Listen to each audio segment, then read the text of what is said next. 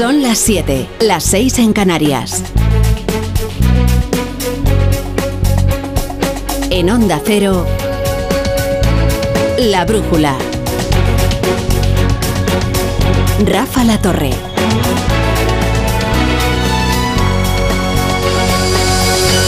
Primera parada informativa en Marruecos, a donde ha viajado Pedro Sánchez por primera vez en la legislatura y lo ha hecho de una forma un tanto sorpresiva. Lo anunciaba ayer la Moncloa a unas horas de partir hacia Rabat y sin precisar ni el motivo ni la agenda de la visita. Hoy al fin supimos que al contrario que el anterior viaje, que fue zanjado con un desplante por parte del monarca, esta vez sí se vería con el rey Mohamed VI. Y se vio. Esa reunión ha terminado. Enviado especial a Rabat, Juan de Dios Colmenero. Buenas tardes. ¿Qué tal? Buenas tardes, Rafa. Bueno, en primer lugar, Juan de, ¿qué tal ha transcurrido la visita?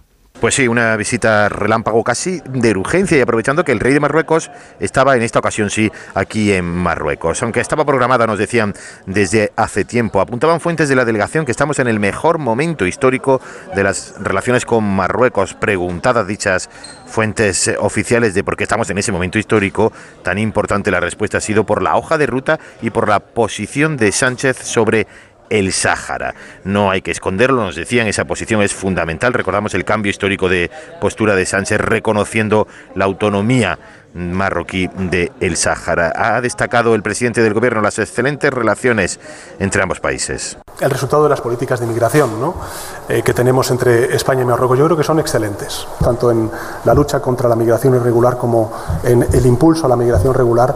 Tengo que decir que la cooperación que tenemos con el Reino de Marruecos es extraordinariamente positiva. Durante la recepción con Mohamed VI, Sánchez le ha trasladado también el saludo del rey Don Felipe y con el jefe de gobierno han tratado asuntos bilaterales relacionados con la inmigración. Bueno, esto en lo que se refiere a la agenda oficial de la visita, pero, pero Juan de Dios Colmenero, ha hablado Pedro Sánchez de un militante socialista llamado Coldo García. Pues sí, le han preguntado Rafa por un tal Coldo y también por un tal José Luis Ábalos, el exministro y actual diputado socialista. Máxima colaboración, ha dicho, con la justicia y una reflexión en forma de reproche directo al Partido Popular. Le preguntaban por Coldo y respondía Sánchez por un asunto que está archivado como el de un familiar de la presidenta de la Comunidad de Madrid. Maledicencias, ¿no? Me, me llama la atención que sean tan celosos cuando quiero recordar ¿no? que el señor Feijó pues, se aupó a la presidencia del Partido Popular eh, después de una denuncia del anterior líder del Partido Popular sobre un caso de corrupción de la presidenta de la Comunidad de Madrid, de su hermano en concreto, que no ha sido sin duda alguna ni investigado ni tampoco recriminado por parte de la actual dirección del Partido Popular. Por supuesto, ha añadido Sánchez que no, que no destituyó a Ábalos porque supiera algo de este asunto. Sobre la amnistía está convencido que se aprobará en tiempo y forma y cubrirá todas las casuísticas.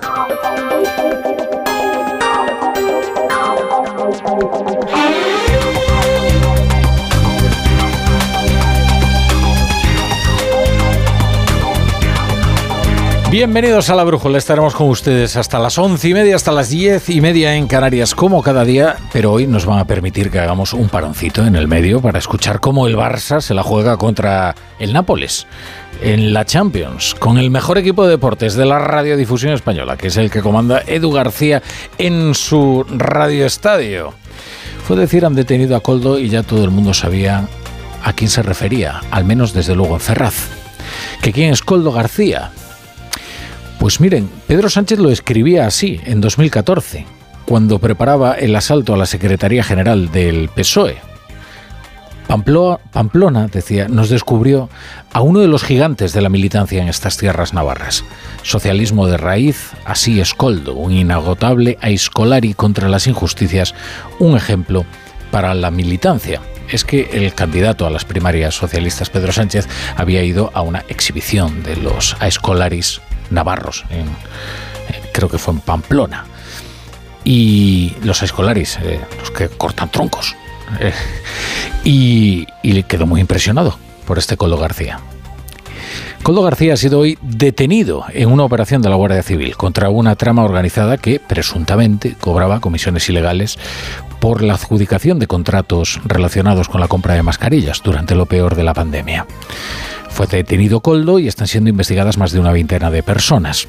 Pero el nombre de Coldo destaca sobre todos ellos, porque bastó comentar su nombre para que en Ferraz todos todos supieran a quién se refería. Digamos que es el más célebre de todos los asesores del Partido Socialista o en la órbita del Partido Socialista.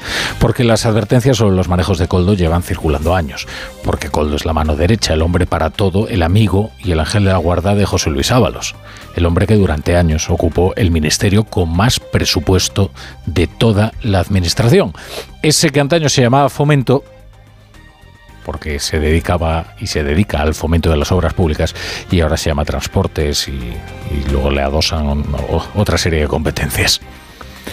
Claro, decía decía Pedro Sánchez, es que, claro, es que esto de las comisiones y trataba de asimilar el caso al del hermano de eh, Díaz Ayuso, que sí fue investigado, tan investigado fue que fue archivado, porque no se encontraron indicios de que eh, hubiera mediado en ningún trato de favor, ni que se hubieran inflado las cifras, y porque además el hermano de Ayuso se dedicaba a eso antes de la, de la pandemia. Claro, este caso está en fase de investigación, eso es lo que podría haber alegado el presidente del gobierno y veremos cuáles son al final las conclusiones, porque una cosa es la investigación de la Guardia Civil y otra la verdad judicial.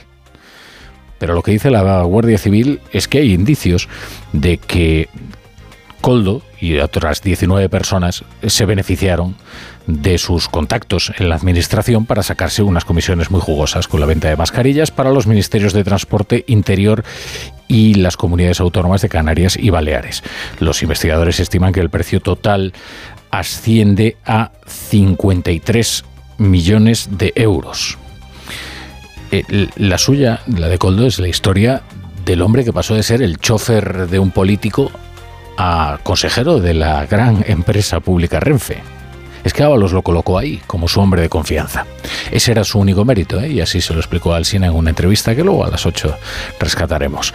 Fue un nombramiento discrecional y Ábalos lo defendió como algo normalísimo.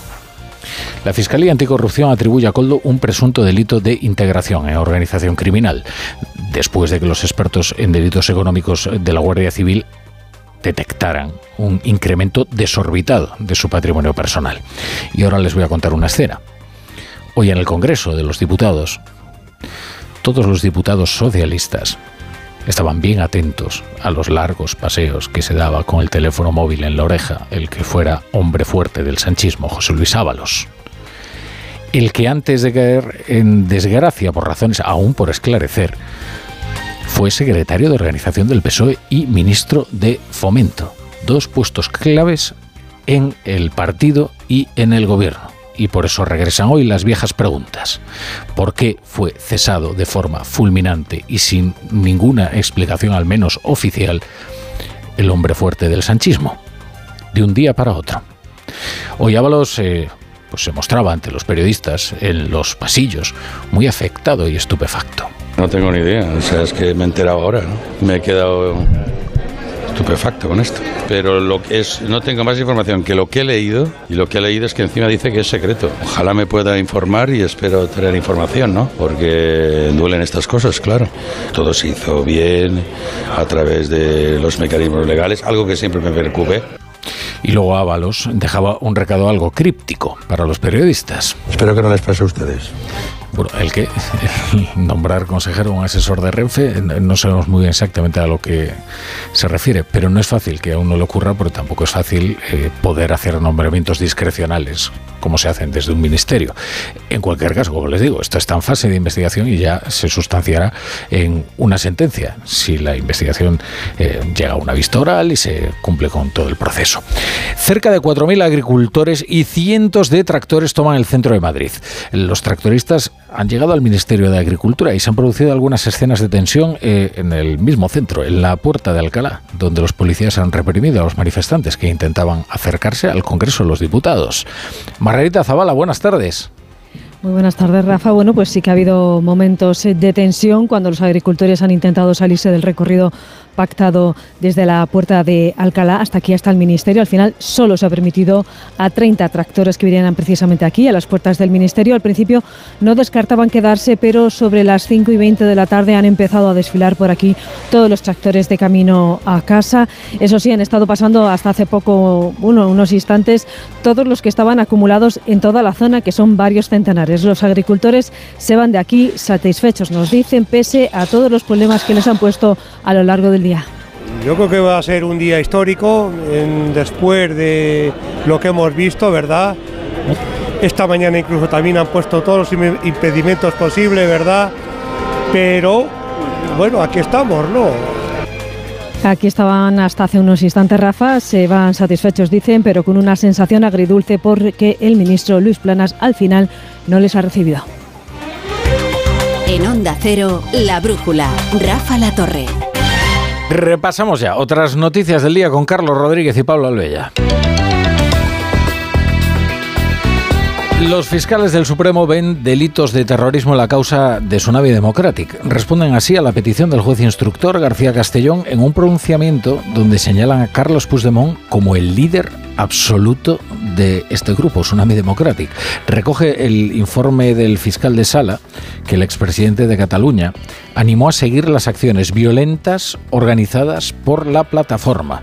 Eva Llamazares, buenas tardes. Buenas tardes. 11 de 15 fiscales del Supremo consideran que hay suficientes indicios, indicios para que el alto tribunal asuma la causa de García Castellón e investigue al aforado Carles Puigdemont por los indicios que acreditan que tuvo un liderazgo absoluto de Tsunami. Le atribuyen la autoría intelectual y la asunción de las riendas y subrayan que pudiendo haber evitado, haber podido evitar las consecuencias, animó a seguir en las acciones violentas. Las conoció y las consintió en lugar de retirar su apoyo carismático. También está claro el delito de terrorismo. El objetivo de subvertir el orden constitucional es el nexo del resto de delitos, dice este informe entregado a la teniente fiscal encargada de elaborar el dictamen fiscal definitivo y quien también cuenta con el informe minoritario partidario de que el Supremo rechace la causa. Y precisamente García Castellón se ha pronunciado sobre la decisión de Suiza de no seguir colaborando en la instrucción de Tsunami.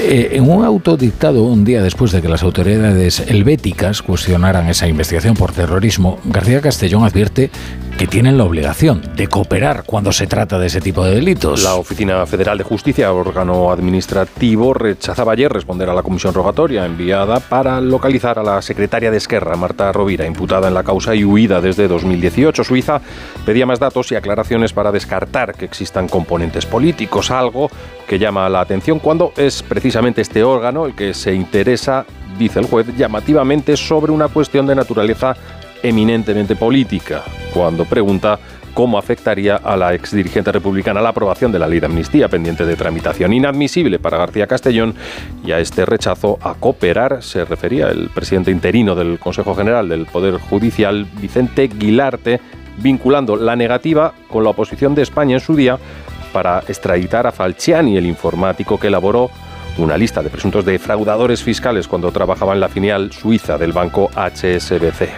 Yo creo que eso es como caso Falciani. Como no le mandamos a Suiza, eh, pues nosotros tampoco mandamos, eh, no dejamos que nos manden nada. No tengo ni idea. Tres días después de la victoria del Partido Popular en Galicia, Pedro Sánchez y Núñez Feijóo han podido medirse en el Congreso de los Diputados. Ambos eh, pues, eh, se denuncian faltar a la verdad al otro, respectivamente. El presidente del Gobierno recuerda al líder de la oposición su giro sobre los indultos a los separatistas catalanes y la amnistía que en privado defendió en una comida con periodistas. Feijóo, por su parte, con viento a favor, después de reeditar la mayoría absoluta en Galicia, recordaba a Sánchez quién es el ganador esta vez. Fue usted el que dijo que esto era un plebiscito sobre mi persona. Dijo usted literalmente, el cambio en Galicia es imparable. Y también imparable la caída de Feijó. Pues aquí me tiene, de pie. Porque la única verdad del señor Feijó, señoría, es que todo usted es mentira cuando eh, quien ha quedado segundo en unas elecciones generales la noche electoral dice somos más y luego concurre a una investidura y dice somos el muro frente a la derecha ni un paso atrás, si eso es polarización y si eso es populismo. Sí, claramente. Yo creo que lo es, con independencia de que sea cierto que los gobiernos los decide el Parlamento. Pero, pero a mí me sorprendió, me sorprendió esa noche claramente esa, esa respuesta. ¿no? Bueno, esta es la deriva política. Según Jordi Sevilla, esta mañana preguntado por Carlos Alsina, ha ido a más de uno a presentar su libro por la democracia radical. El enfado o el desencanto por las promesas de los dirigentes políticos ha traído en parte, según el exministro socialista, el populismo y la división, la polarización de una sociedad cansada de la clase política y de debates parlamentarios con el caso tirón para el ciudadano un ejemplo, la sesión de control débil. Lo escuchábamos en el cara a cara a Sánchez Fijo, también el de Marlasca, con varios diputados de la oposición. Día complicado hoy para el ministro del Interior, que primero tenía que defender en el Congreso su gestión en el campo de Gibraltar a raíz del asesinato de los dos guardias civiles en Barbate y después eh, se tenía que enfrentar a su reprobación en el Senado, reprobación con la mayoría absoluta que ha salido adelante del Partido Popular y la abstención de Sumar, Esquerra, Bildu y Juncha, además del senador de Sumar. Horas antes en la Cámara Baja, Marlasca anunciaba que la Guardia Civil contará con 11 embarcaciones más en el estrecho y ha defendido que tras el desmantelamiento de la unidad de élite Oconsur hubo más detenidos y más incautaciones, reproches de Vox y del Partido Popular. Escuchamos a la diputada popular Ana Vázquez y al ministro Marlasca. No es de recibo que siga sin aclarar por qué disolvió la OCOM, si es por la presión de Marruecos, si es por ahorrar dinero o lo peor, por manipular pruebas en contra de ellos, quitarle recursos a la Guardia Civil mientras negocian la investidura y le dan 43 millones en vehículos a los Mossos, le dan 400 vehículos a Marruecos blindados. Están utilizando la tragedia para mentir y sacar rédito político. No merece usted condecorar a los muertos cuando ha abandonado a su suerte a los vivos. Y ahora nos vamos de Premier, porque esta casa, Tres Media, estrena serie. Se presenta a esta hora en el Palacio de la Prensa de Madrid, Sueños de Libertad, la nueva apuesta, la nueva apuesta de Antena 3 Televisión para las sobremesas de lunes a viernes. No queremos revelarles mucho, pero se trata de una historia con todos los ingredientes para atrapar al espectador. Conectamos ya con el Palacio de la Prensa de Madrid, donde hay una unidad móvil con Óscar Flores y Belén Gómez del Pino. ¿Qué tal, Belén? Buenas tardes. Buenas tardes, Rafa, desde plena Gran Vía, tardes de lujo y de alfombra roja aquí en esta Gran Vía madrileña, escenario de los mejores estrenos. Y no podía escoger, por tanto, Antena 3 mejor ubicación para presentar su gran promesa de las tardes, Sueños de Libertad, como tú decías, ambientada en 1958 y con todos los ingredientes para enganchar desde el primer instante. Y una protagonista, Begoña Montes, a la que da vida una Natalia Sánchez completamente enamorada de su personaje. Tratamos tantos temas estrepidante eh, el amor, el desengaño, la lucha de poderes, de clases, eh, luchar por poder amar a quien una y uno realmente quiere y creo que van a vibrar con nosotros. Ya están por aquí, Rafa, todos los actores para esta premier que los espectadores podrán disfrutar el domingo a las 10 de la noche. Aquí en Gran Vía ya resuena la canción principal interpretada por Marwan. La brújula con la torre. ¿Te lo digo o te lo cuento? Te lo digo, no me ayudas con las pequeñas reparaciones de casa. Te lo cuento, yo me voy a la mutua. Vente a la mutua y además de ofrecerte nuestro servicio de manitas hogar, te bajamos el precio de tus seguros, sea cual sea. Llama al 91 555 5555. Te lo digo o te lo cuento. Vente a la mutua. Condiciones en mutua.es. ¿Qué tal, vecino? Oye, al final te has puesto la alarma que te recomendé. Sí, la de Securitas Direct. La verdad, es que es fácil que puedan colarse al jardín saltando la valla. Y mira, no estábamos tranquilos. Lo sé. Yo tuve esa misma sensación cuando me vine a vivir aquí. Protege tu hogar frente a robos y ocupaciones con la alarma de Securitas Direct.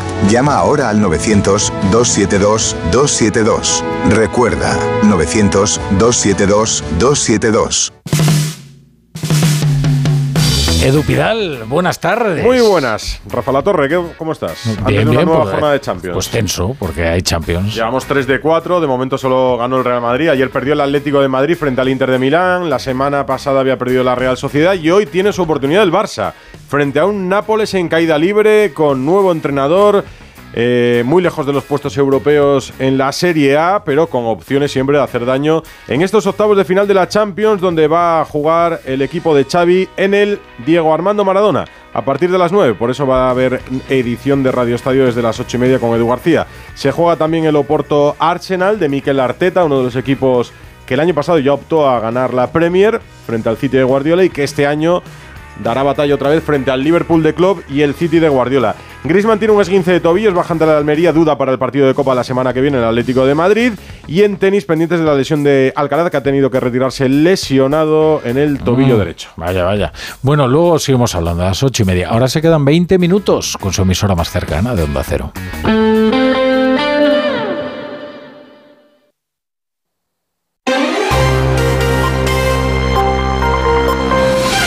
La Brújula de Madrid. Mercedes Pascua. Onda Cero. Muy buenas tardes, ¿cómo están? Miles de agricultores, 4.000 según la delegación del Gobierno, se han manifestado con sus tractores por el centro de Madrid.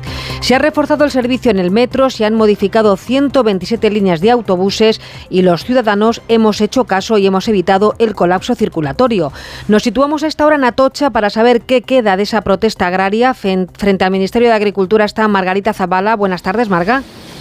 ¿Qué tal? Muy buenas tardes, Mercedes. Bueno, pues la glorieta de Atocha sigue cerrada al tráfico en el tramo que transcurre delante del Ministerio. Hay que recordar que los tractores que han venido hoy al centro de Madrid vuelven a sus lugares de origen, pero lo hacen poco a poco por si todavía se encuentran con alguno. Se van, pero aquí sigue un grupo de personas, aunque creo que parece ser que hay pocos agricultores. Estos ya decidieron a las 5 de la tarde en una asamblea que el permiso para manifestarse terminaba precisamente a esa hora y que los que se quedaban aquí sería bajo su responsabilidad. Así que por lo que nosotros vemos en estos momentos, prácticamente la mayoría se ha ido. De momento la policía sigue esperando pacientemente a que dejen libre la zona mientras los equipos de limpieza, no sé si los escucháis, se afanan en dejarlo todo limpio para abrir la zona al tráfico lo antes posible. Merced. Gracias, Margarita Zavala, desde Atocha. La verdad es que para lo que se nos venía encima, la circulación ha estado bastante mejor de lo que se esperaba. El llamamiento de todos al metro parece que ha resultado. Borja Caravantes, el delegado de movilidad. Pues ha habido menos incidentes de los que esperábamos, entre otras cosas porque los ciudadanos han atendido las recomendaciones del ayuntamiento, que han usado el transporte público y otros han adelantado eh, la hora de desplazamiento y por tanto la hora punta de, la mañana se ha adelantado y eso ha provocado que haya menos atascos, menos retenciones en la entrada de la ciudad de Madrid, aunque ha habido por supuesto mucha complicación durante los accesos en esos cinco carreteras radiales y también por la concentración ya a primera hora de la mañana de personas en el entorno de la Puerta Alcalá.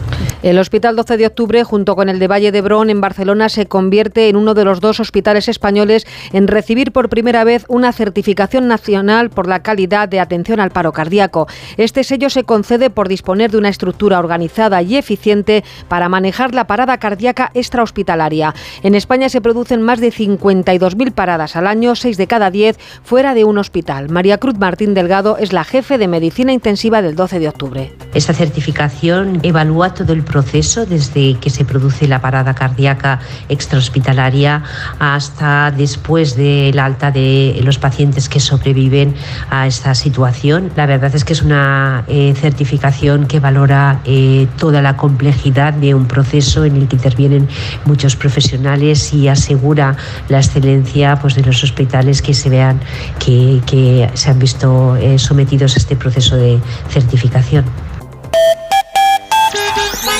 Vamos a ver cómo se circula por las carreteras tras estas protestas de los agricultores. Elena Camacho desde la DGT. Buenas tardes, Elena. Muy buenas tardes, ¿qué tal? En estos momentos el acceso a Madrid por las movilizaciones agrícolas queda normalizada respecto al tráfico habitual, pendientes de complicación de entrada por la M607 desde Tres Cantos hasta El Goloso, la salida por esta misma vía desde Tres Cantos hasta Colmenar Viejo, también por la A3 en Rivas, A4 Butarque y Pinto ya 6 a su paso por Majadahonda, además intensa la M40 en Coslada dirección A3, Villaverde sentido A42 y Barrio La Fortuna y Campamento hacia la 5.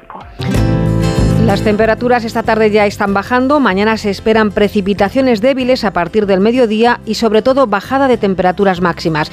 Descienden las mínimas y en la sierra van a volver las heladas. El tiempo comienza a cambiar, vuelve al modo invierno y entra de nuevo el frío.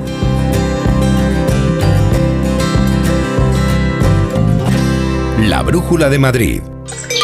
En la ganadería Organic producimos la mejor carne del mundo. Hacemos cría ecológica de las razas Angus y Wayu, 100% sostenible. Nuestra carne es deliciosa y saludable, extremadamente tierna y jugosa. Va del campo a tu casa, sin intermediarios, a un precio justo. Si pruebas Organic, solo comerás Organic. Nosotros te la llevamos gratis a tu casa. Haz tu pedido en el 910-2010, 910-2010 o carneorganic.com. Organic, la mejor carne del mundo.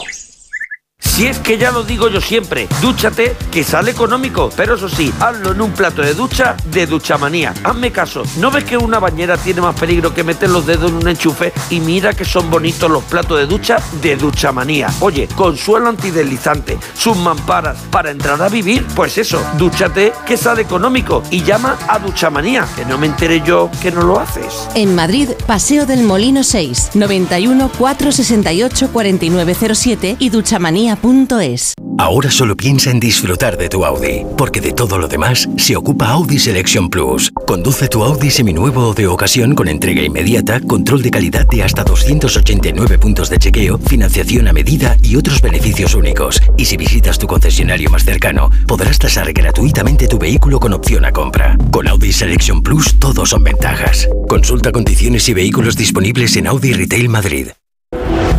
La Brújula de Madrid. Mercedes Pascua. Desde que volvimos de Navidad, los escolares no han tenido vacaciones. Antes de la ansiada Semana Santa, prácticamente la tenemos a un mes, van a disfrutar de dos días de fiesta. Mañana jueves y el viernes no hay clase.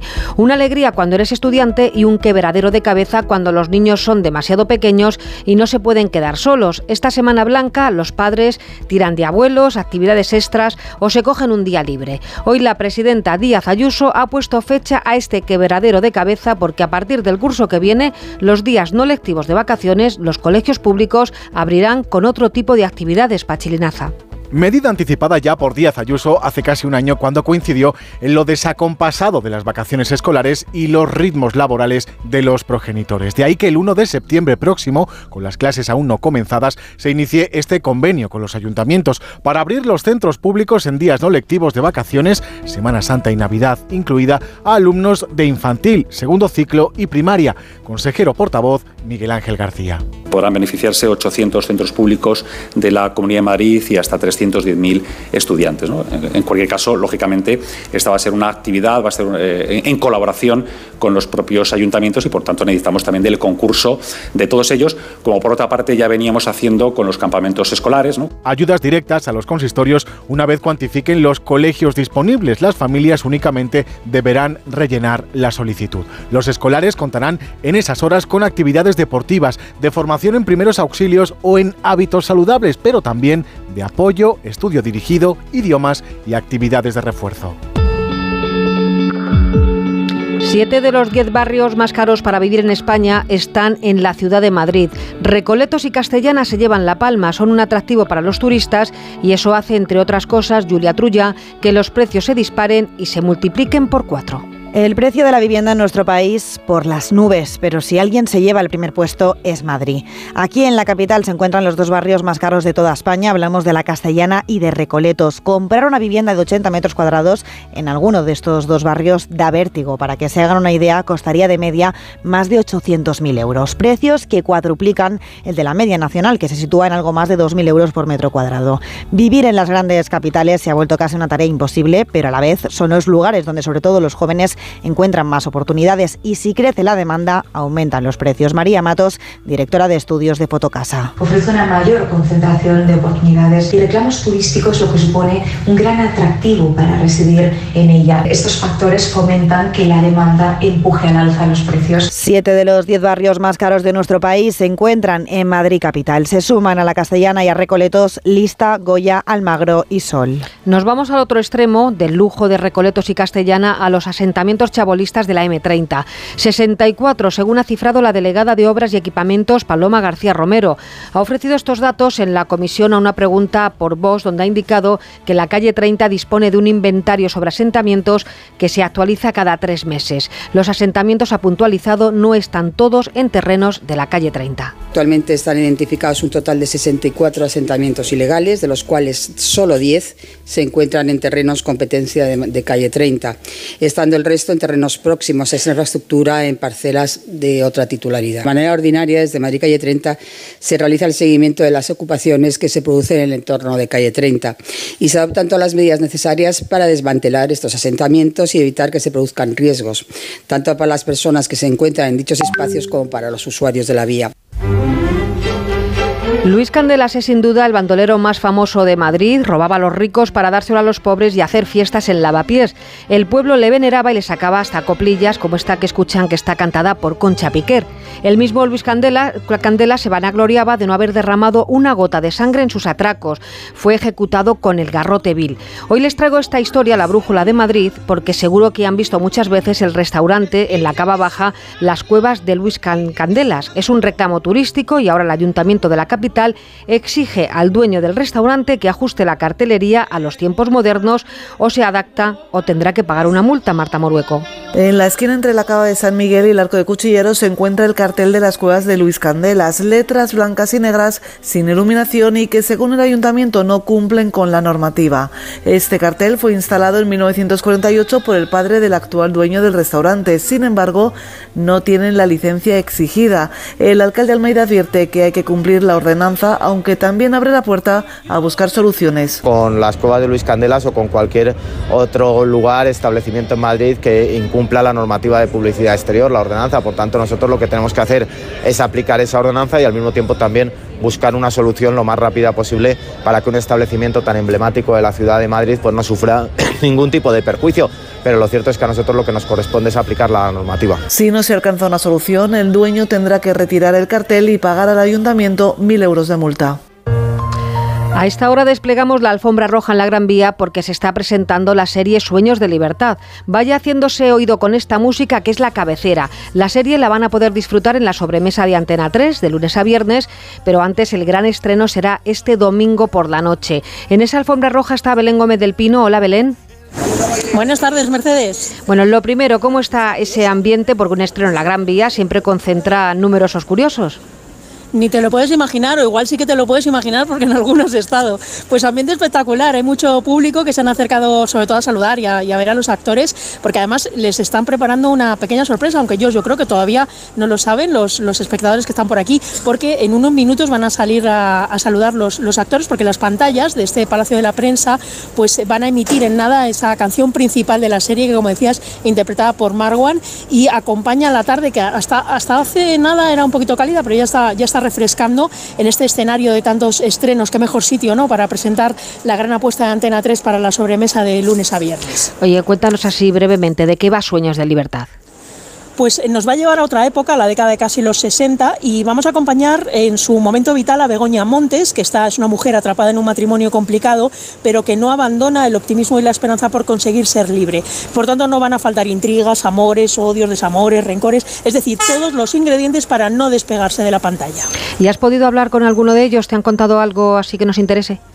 Sí, sí, mira, y están todos encantadísimos, están enamorados de sus personajes. Incluso nos contaban em, por, el, por el aliento y por, eh, por el ritmo trepidante de la, de la trama y por lo que supone rodar una serie diaria. Mira, acabo de hablar con Natalia Sánchez y con Alain Fernández. Begoña es una mujer luchadora eh, a la que la vida no se lo pone fácil en un momento de su vida mm, porque da con una relación que no es del todo como debería ser.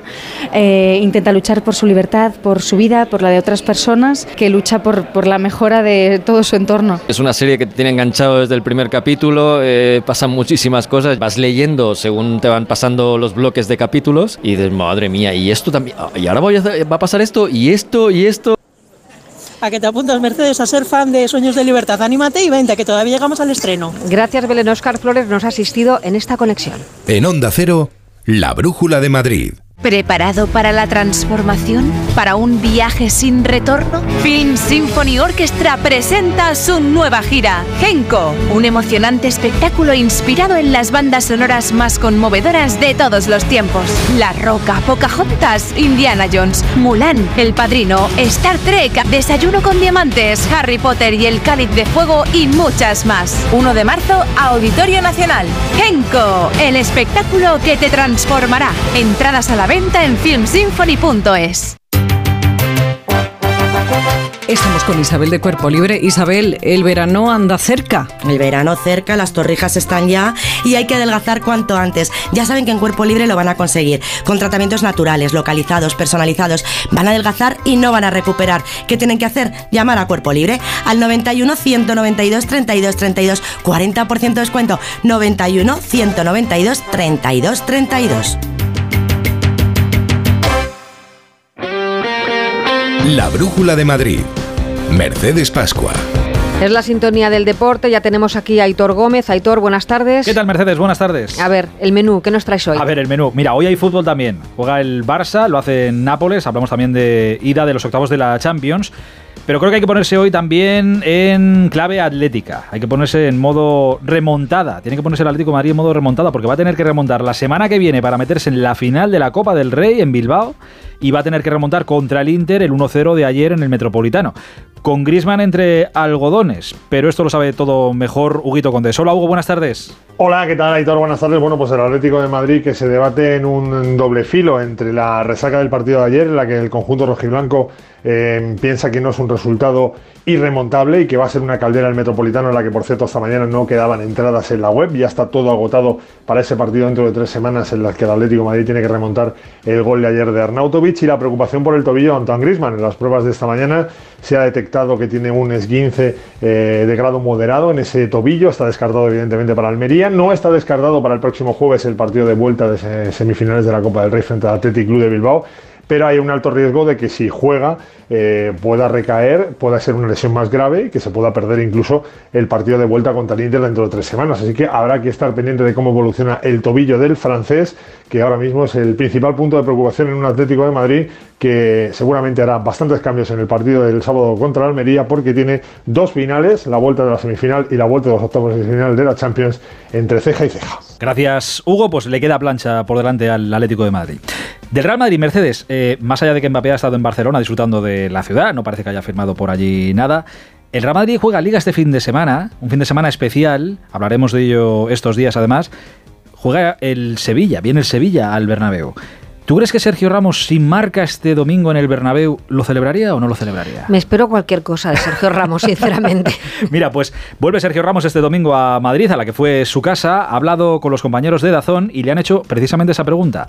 Si marcas el domingo, ¿lo celebras o no lo celebras? Tengo un recuerdo maravilloso, ¿no? De la gente, de la afición, de todos, de mis compañeros. Yo creo que también va a ser un momento único para mí y un momento muy emotivo. Tengo mucho respeto a, a toda la afición, a todo el Madrid. No lo celebraría, pero si tengo que marcar y nos vale para ganar, pues mira, encantado, ¿no? Nos vendrán muy bien esos tres puntos quiere ganar, pero no celebraría el, gol. Ya nos queda, nos queda clara la postura de Ramos. Bonita iniciativa, por cierto, hoy del Leganés, que va a jugar los próximos partidos Mercedes con una camiseta especial, con colores especiales, en homenaje al Día Mundial de las Enfermedades Raras.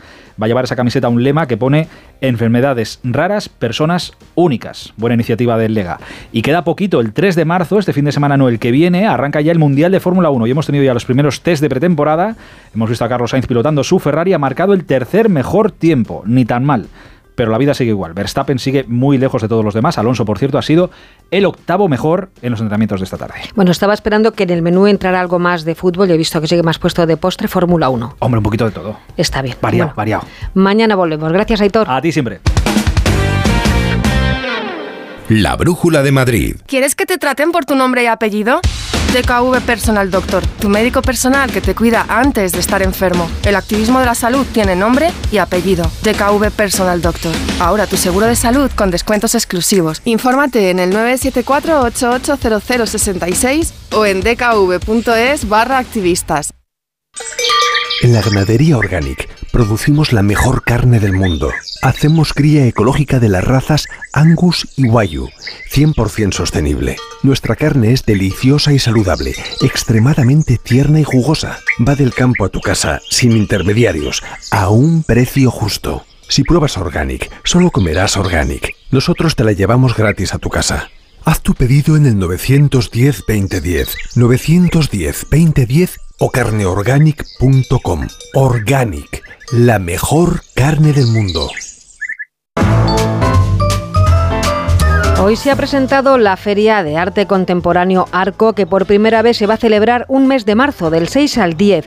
Fechas que se van a mantener en el futuro porque se gana tiempo para los montajes y, ojo, porque la Semana Blanca, no solo en España, sino en otros países de Europa y del mundo, es una semana no lectiva dentro del calendario escolar y dificulta la presencia de galeristas y coleccionistas. Tienen que elegir entre el arte o el esquí y hay que dar prioridad a los nuevos coleccionistas. En la edición de este año, 205 galerías de 30 16 países, 132 de las que nos visitan de esas galerías son extranjeras. En la producción Pachilinaza, en la realización se ha estrenado Fer de la Fuente. Mañana, más y mejor, se quedan con Rafa La Torre y el equipo de la Brújula.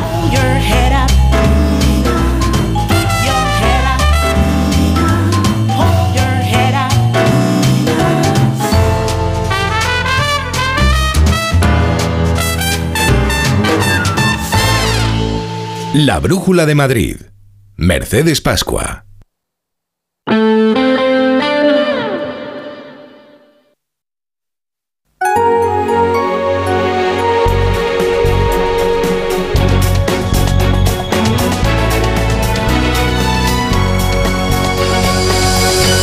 Ya son las 8 menos 20, las 7 menos 20 en Canarias. Esto es la brújula de Onda Cero y estas son las noticias que tienen que conocer a esta hora para estar bien informados.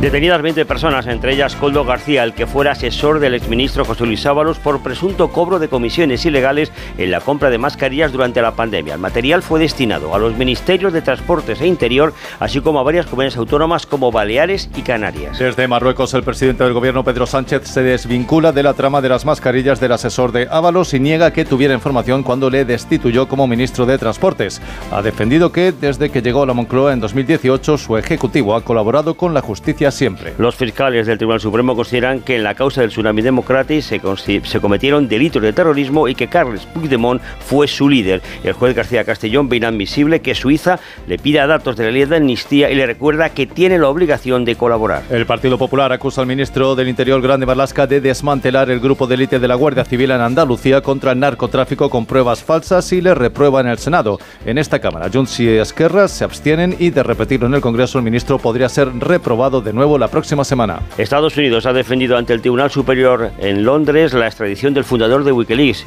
Julian Assange, alegando que la filtración de miles de documentos secretos puso en vidas, puso varias vidas en peligro y debe ser juzgado por ello. Ante el juez no ha podido confirmar que no se le aplique la pena máxima. El Parlamento israelí ha rechazado hoy la creación de un Estado palestino y los planes de Estados Unidos y algunos países árabes de buscar una solución con dos estados. Rechazo por amplia mayoría, 99 votos en contra por 9 a favor de crear Palestina, mientras se recrudecen los combates en el norte de la franja con varios soldados israelíes muertos. La madre del líder opositor ruso, Alexei Navalny, ha presentado una demanda ante un tribunal ruso ante la negativa de las autoridades de Moscú a entregarle el cadáver de su hijo. Hoy, un analista militar ruso ha aparecido muerto, presuntamente se ha suicidado, después de criticar el exceso de bajas militares rusas en la guerra de Ucrania. España registró 322.075 nacimientos en 2023, mínimo desde el inicio de la serie en 1941, lo que contribuye al envejecimiento demográfico y la inversión de la pirámide de población. Por primera vez, uno de cada diez nacimientos en el país es de madres de más de 40 años.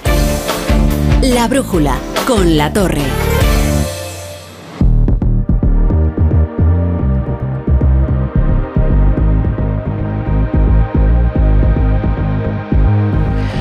Ignacio Rodríguez Burgos, vamos a ver que hoy tenemos fútbol otra vez, no tenemos brújula de la economía, no podemos hoy meternos en ningún lío, que es lo que nos gusta a nosotros Bueno, con la brújula de la economía. Buenas tardes, Ah. pero tampoco nos van a meter gol. Tampoco nos va, bueno, bueno, cuidado, cuidado, es verdad, son Mira, mira dos ayer lo que pasó ayer con el Inter. Juegan dos potencias en decadencia. Ahora, ahora que vamos, bueno, ahora que vamos a hablar de relaciones internacionales, después con Jorge el Palacio, pues ya lo introducimos así. Pero antes, Hoy juegan el Barcelona y el Nápoles. El Barcelona y el Nápoles, claro. Aquí a las eh, ocho y media ya conecta el Radio Estadio de Edu García. Pero antes, eh, esto es todo lo que tienen que saber sobre la actualidad económica. Ignacio, adelante. Pues vamos allá. La concentración de agricultores, la tractorada frente al Ministerio de Agricultura que ha finalizado esta misma tarde. Cinco columnas partían a primera hora de la mañana de diferentes localidades cercanas a la capital y una de ellas tenía como punto de salida desguaces la torre, que puede interpretarse como una metáfora de la situación del campo español. La edad media de los agricultores es de 60 años y solo el 8% de los mismos, de los agricultores, de los hombres del campo, cuenta, hombres y mujeres del campo, cuentan con una edad por debajo de los 40 años, solo el 8% tienen menos de 40 años, con lo cual esto no es un país para jóvenes, se podría decir. Para el lunes se espera otra manifestación, esta vez convocada por las tres grandes organizaciones del sector. Y el ministro Planas, que hoy ha sufrido un, un vértigo en el pleno del Congreso y se tuvo que sentar para su intervención, eh, luego ya continuaba. Decía el ministro que, que defenderá las reclamaciones de los agricultores en Europa. Mm. La verdad es que eh, María Hernández, nuestra compañera, lo ha calificado como vaído. ¿No? que es como más elevado, porque vértigo y teniendo Sí. los tractores en la calle, Bueno, pues, eh, dijo el vértigo, eh, tiene un vértigo. Sí, lo, lo- lo ha definido él, que al fin y al cabo es quien lo ha sufrido, pero se ha recuperado rápidamente. El lunes hay Consejo Europeo de Agricultura. Planas ha indicado que defenderá las cláusulas espejo para exigir a los productos de terceros países lo mismo que se reclama a las producciones europeas. Ya por lo pronto los pescadores han decidido que el lunes también se apuntan a las protestas, que hoy se ha registrado además también movilizaciones en Málaga, Córdoba, Extremadura y otras localidades españolas, aparte de Madrid. Y un apunte a tener en cuenta, Rafa. Fíjate, la Audiencia Nacional confirma la resolución de la Comisión de la Competencia que consideró la existencia de un cártel ilegal de empresas lácteas que se traspasaban así cucamente, ¿eh? cucamente, información sobre precios y condiciones comerciales. Y esto, claro, Ah, es ilegal ah, ah. porque va en contra de la Mm. competencia. Claro, si te pones de acuerdo, pues no hay competencia. Las sanciones suman casi 30 millones de euros a compañías como Pascual, Central Lechera de Galicia, Lactalis y Nestlé. Bueno, y ya cuéntame rápidamente eh, que hoy han sorprendido en Europa las declaraciones de Vladis Drombowski, que es el vicepresidente de la Comisión Europea, que ha criticado la eficiencia de los fondos comunitarios de recuperación. Esto es autocrítica y no lo que se estila por estos lares. ¿Eh? Ahí sí que en Bruselas hay autocrítica. Dice que los fondos Next Generation, que son el principal invento de la comisión que preside von der Leyen, pues que no son eficaces. El vicepresidente Dombrovski duda ahora del impacto de este dinero público. eh, un impacto que es menor del esperado y que no tiene pinta de que continúen más allá del 2026. En el caso de España se espera, se espera un impacto del 3,5% en el PIB y además llega el comisario del mercado laboral, Nicolás Smith, y dice que tampoco están creando empleo. Pues entonces, vamos, que no son cuatro perras, que son- estamos hablando de muchísimo dinero. Bueno, Ignacio, eh, a ver el fútbol. A ver el fútbol y mañana tenemos más brújula de la economía. Mañana tendremos más brújula de economía. Y ya nos desahogamos. Los tractores vuelven a casa a su- ¿eh? y yo también. Muy bien. La brújula. La torre.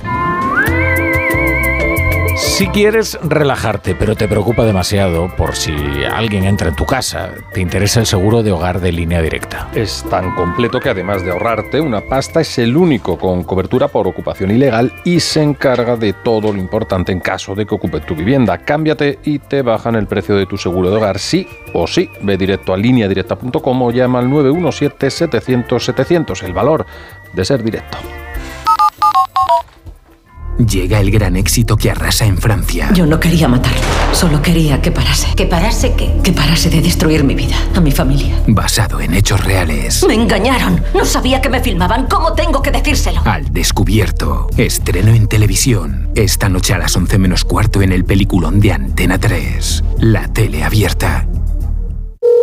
Dime, Pilar. Oye, ¿sabes que Yastel me ha vuelto a mejorar la tarifa? Ya, y por el mismo precio que sí. ¿Y sin pedirlo? Claro, es que esto te hace mejoras así porque sí. ¿Y qué va a ser lo próximo? ¿Que me cambien a mi marido por Jesús Vázquez? Cualquier cosa. Seamos sinceros, a todos nos gusta mejorar. Por eso en Yastel volvemos a mejorar las tarifas por el mismo precio. Llama al 1510. ¿Sabes qué es el branded content? ¿O cómo será el mundo cookieless? Si tienes preguntas sobre comunicación publicitaria, visita comunicatalks.com, un espacio de la Asociación de Agencias de Medios creado para resolverlas. Porque saber comunicar es una parte muy importante de tu empresa y también de la nuestra. Agencias de Medios, para que la comunicación funcione. Con este estrés no consigo concentrarme. Toma Concentral. Con su triple acción de lavacopa, rodiola y vitaminas, Concentral consigue aliviar el estrés ayudando a una concentración más estable y duradera. Concentral. Consulte a su farmacéutico o dietista. Es hora de que esta empresa funcione como lo que es, una empresa familiar. Yo no me he partido el lomo por esta empresa para que ahora venga mi hermano a vivir del cuento. Pero es tu hermano Jesús. Ha habido un derrumbe en la fábrica. Vuestro padre está herido. Si algo le pasa a padre, sería lo que siempre has querido ser, ¿no? Sueños de libertad. Gran estreno. El domingo a las 10 de la noche en Antena 3. La tele abierta.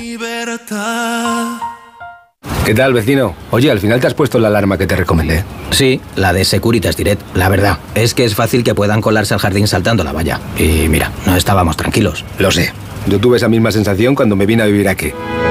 Protege tu hogar frente a robos y ocupaciones con la alarma de Securitas Direct. Llama ahora al 900-272-272. Recuerda, 900-272-272.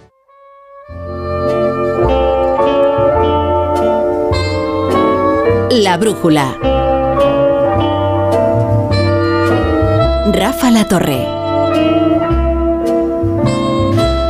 Bueno, esta es la sintonía de pasado presente, que es la sección del profesor Jorge del Palacio. ¿Qué tal, Jorge? ¿Cómo estás? Buenas tardes. Pues buenas tardes, encantado de estar aquí otra vez. Nosotros hemos venido a la radio a arriesgar. Saben ustedes, y entonces vamos a hacer un ejercicio que es una especie de suicidio radiofónico. Ayer les hablábamos de Giordano Bruno y fíjense cómo se titula la sección de hoy, ¿eh? ¿Por qué debemos leer a Tucídides? Toma ya. Bueno, querido Jorge, vamos a ver si salimos vivos de esta, ¿eh? Bueno, vamos a ver si, sostenemos el, a nosotros, Los ejercicios fáciles no nos van. O sea, nosotros decimos, vamos a levantar una sección con este título. ¿Por qué debemos leer a Tucídides? Exacto. Bueno, yo debo decir que ayer al escuchar hablar de Giordano Bruno, que me gustó mucho la sección, pues me animé. Dije, bueno, pues en pasado presente, ¿por qué no vamos a traer al presente a alguien del pasado, no?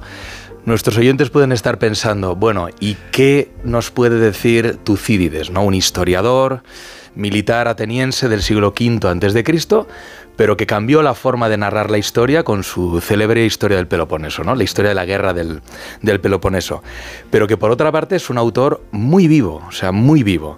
Yo eh, invitaría a nuestros oyentes a que busquen en el buscador de Google, si lo tienen delante, que pongan Tucídides y verán la cantidad de entradas que aparecen y que no tienen que ver con estudios filológicos o históricos sobre Tucídides y la Grecia antigua, sino sobre la política internacional actual. ¿no? Es decir, que Tucídides es un, es un autor que está muy vivo y que... O sea, se echa mano de Tucídides para explicar la política actual. Eh, no deja de estar de moda Tucídides, se sigue eh, mencionando y citando y se recurre a él como ejemplo, ¿no? Absolutamente. Sobre todo, sobre todo, desde que en el año 2012 un profesor norteamericano, Graham Allison, publicó un artículo en el Financial Times en el que al hilo de una reconstrucción de la creciente potencia, de la creciente rivalidad entre Estados Unidos y China, acuñó el concepto de la trampa de Tucídides, ¿no? Mm. Y digamos que eso ha eh, animado a recuperar a este autor como clave de interpretación de la política internacional, ¿no? Porque eh, la idea de la trampa de Tucídides que no es todo Tucídides, pero la idea de la trampa de Tucídides lo que remite es una situación estructural de competición en la cual dos potencias tienen muchas posibilidades de terminar enfrentándose en una guerra, ¿no? ¿Y por qué es eh, la trampa de Tucídides? Porque lo que Tucídides cuenta en la guerra del Peloponeso precisamente es que el ascenso de Atenas como fuerza política es la que produce el miedo de Esparta, que era la fuerza hegemónica. Y entonces Esparta reacciona atacando a Atenas y la destruye. Pues Graham Allison lo que nos dice es que esto, lejos de ser una circunstancia que se circunscribe a la guerra del Peloponeso, él y su equipo de historiadores y de politólogos lo que hicieron fue reconstruir esta situación de competencia entre dos potencias, emergente y consolidada hegemónica, a lo largo de la historia y llegaron a la conclusión de que en 16 casos, 12 de, en 12 de esos 16 eh, casos se produce la guerra. Por ejemplo, los más eh, conocidos, la guerra franco-prusiana, cuando Alemania desafía a Francia como potencia europea, o la Primera y la Segunda Guerra Mundial, en las cuales Alemania desafía el statu quo, ¿no? Eh, entonces, lo que Graham Allison y su equipo acuñan a esto se llama la trampa de Tucídides, una relación estructural en la que dos potencias, una emergente y otra hegemónica, entran en un nivel de competición en el cual no es inevitable la guerra, pero es muy posible. Ah, es que eso te iba a preguntar, porque esto, claro, eh, esta proporción, desde luego, es preocupante, ¿no? En 16 casos que registra la historia, 12 han terminado en guerra, pero al menos deja la posibilidad abierta de que esa guerra se evite, ¿no? Efectivamente, y claro, imagínate la potencia no poética y retórica de esta idea de la trampa de Tucídides para hablar constantemente de este mundo de la posguerra fría, donde después de la eh, hegemonía unipolar de los Estados Unidos hemos pasado a un mundo multipolar donde tenemos a China buscando su espacio en el mundo, sacando los codos y desafiando la hegemonía de los Estados Unidos. Por O sea, eso este es un caso canónico, ¿no? Efectivamente. En el que hay una potencia que se emergente que amenaza la hegemonía de una potencia que lleva instalada desde hace mucho tiempo, ¿no? Y claro, la cuestión es ¿por qué, por qué se supone que esas eh, que las potencias y los estados responden así a a ese desafío? ¿Por qué parece casi inevitable? Y subrayo ese casi. Pues es una cuestión muy curiosa porque Graham Allison sigue diciendo que la causa es la misma que había subrayado eh, Tucídides y es el miedo, ¿no? Es decir, que una pasión tan humana como el miedo, hacemos una transposición a los estados, es el miedo a perder la posición de dominio la que hace que te veas obligado a reaccionar. La cosa interesante que el propio Tucídides pone sobre la mesa es que ve esto como un mecanismo y lo descarga en la descripción de valor moral, es decir, lo ve como una forma natural, ¿no? Porque. Tucídides, más allá de historiador, ¿no? Es un teórico de la política brillante y nos pone ante una perspectiva trágica, brillante pero trágica, y es que para él la política internacional solo admite una alternativa, o dominar o ser dominado. Y si tú quieres dominar, necesitas fuerza. Y ante esa perspectiva, la única respuesta posible es la agresión. Claro. O sea, luego decían que la real política era la de Kissinger. Yo creo que Tucídides era todavía más realista, ¿sabes? En cuestión de, de política, ¿no? Que, eh, y bueno, eh, ¿y cuál es entonces el, el- el mensaje trágico y, y- y a la vez brillante que nos envía desde el pasado Tucídides? Pues mira, yo creo que si tuviésemos que poner un epílogo eh, a la sección, eh, hay un libro muy bonito que se ha publicado ahora del profesor Marco Chesa en Alianza Ajá. Editorial. Aquí y lo tenemos, que se llama Las razones de la fuerza, ¿no? Y, y las razones de la fuerza alude a una cosa muy bonita, y es que mientras que los occidentales estamos eh, configurados intelectualmente para confiar en la fuerza de la razón, lo que Tucídides nos dice es que en la política lo que prima es la razón de la fuerza, ¿no? Y es que normalmente estamos acostumbrados a pensar que la fuerza es algo oscuro, irracional, y lo que Tucídides nos pone es ante la perspectiva de que la fuerza es racional, desprende su propia lógica, tiene su propia coherencia, y los estados y los actores políticos actúan conforme a eso, ¿no? Claro. O sea, eh, según la lógica de Tucídides, ahora todos deberíamos temer por Taiwán. Bueno, debemos tener por Taiwán y también podríamos leer a la luz de Tucídides y la sección del diálogo de los melios lo que está ocurriendo entre Rusia y Ucrania también, ¿no? Donde Claro. unos reivindican principios de justicia y los otros el lenguaje de la fuerza. Porque Tucídides al final a los alumnos de relaciones internacionales les gusta mucho, ¿no? aunque sea un poco descorazonador, porque lo que te pones ante, ante la perspectiva de que entre lo justo y lo útil en política funciona lo útil, ¿no? entre Claro. el derecho y la fuerza, al final funciona la fuerza. O aún más trágico, eh, la justicia y el derecho, o sea, solo operan en igualdad de condiciones. Cuando uno tiene la fuerza para imponer su propia noción de la justicia, lo hace. Bueno, de hecho, el caso de Rusia también nos remite a esto, ¿no? Porque es una potencia en decadencia que de repente ve cómo a su alrededor se produce una presión militar que, se, que va avanzando y que eh, para ellos supone una amenaza para su cosmovisión del mundo, ¿no? Y es el miedo otra vez, el es miedo. es el miedo, es el miedo. Tucídides, que era un... En Grecia, claro, él seguía la lección de los sofistas, ¿no? Y él diferenciaba muy bien entre las leyes, que eran convenciones históricas, y la fisis, ¿no? Digamos, un principio vital inserto tanto en los hombres y las mujeres como en los estados. Y todos buscan su autoconservación y cuando se ven amenazados, es verdad que cada estado hace una interpretación muy particular de lo que es ser, estar amenazado y lo Sí. que es su seguridad. Claro. Pero recurriendo a eso, reaccionan. Bueno, pues yo creo que hemos superado la prueba, ¿eh? y era una prueba bastante complicada. Eh, qué interesante, Jorge del Palacio y su sección pasado-presente. Te espero aquí con nuevos retos radiofónicos. Bueno, espero, espero remontar la historia y no seguir yendo hacia abajo. Sí, sí, sí. Yo creo que hoy se ha quedado un poco inquieto el oyente diciendo, bueno, me parece que si de 16 casos, 12 han terminado en guerra y este es un caso canónico, la verdad es que las apuestas están un poquito decantadas. Pero bueno, en fin, eh, esperemos que eso no ocurra. Y en cualquier caso aquí lo contaremos. Eh, gracias, Jorge. Gracias a ti, Rafa.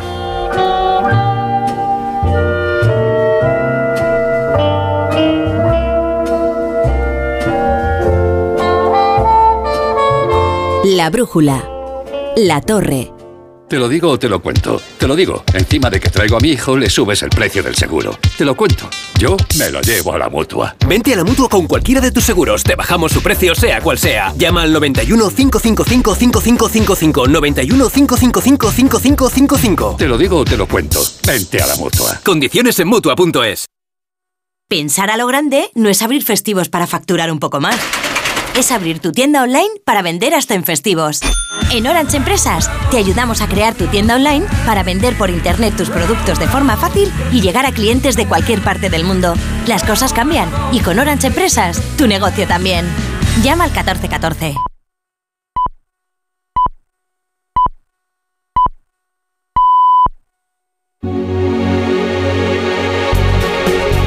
Son las 8, las 7 en Canarias. En Onda Cero, La Brújula. Rafa La Torre.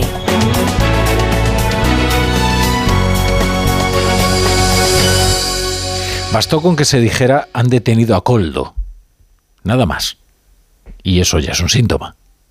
En Ferrat ya sabían perfectamente, sin que fuera necesario añadir nada más, ni siquiera su apellido, a quién se refería la noticia. Y no será porque no hay coldos en España, ¿eh?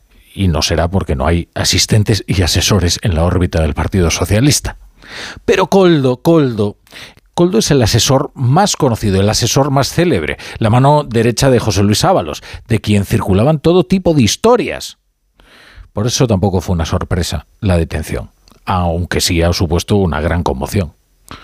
Ha sido detenido Coldo en una operación de la Guardia Civil contra una trama organizada que presuntamente cobraba comisiones ilegales por la adjudicación de contratos relacionados con la compra de mascarillas durante lo peor de la pandemia. Fue detenido Coldo y están siendo investigadas más de una veintena de personas.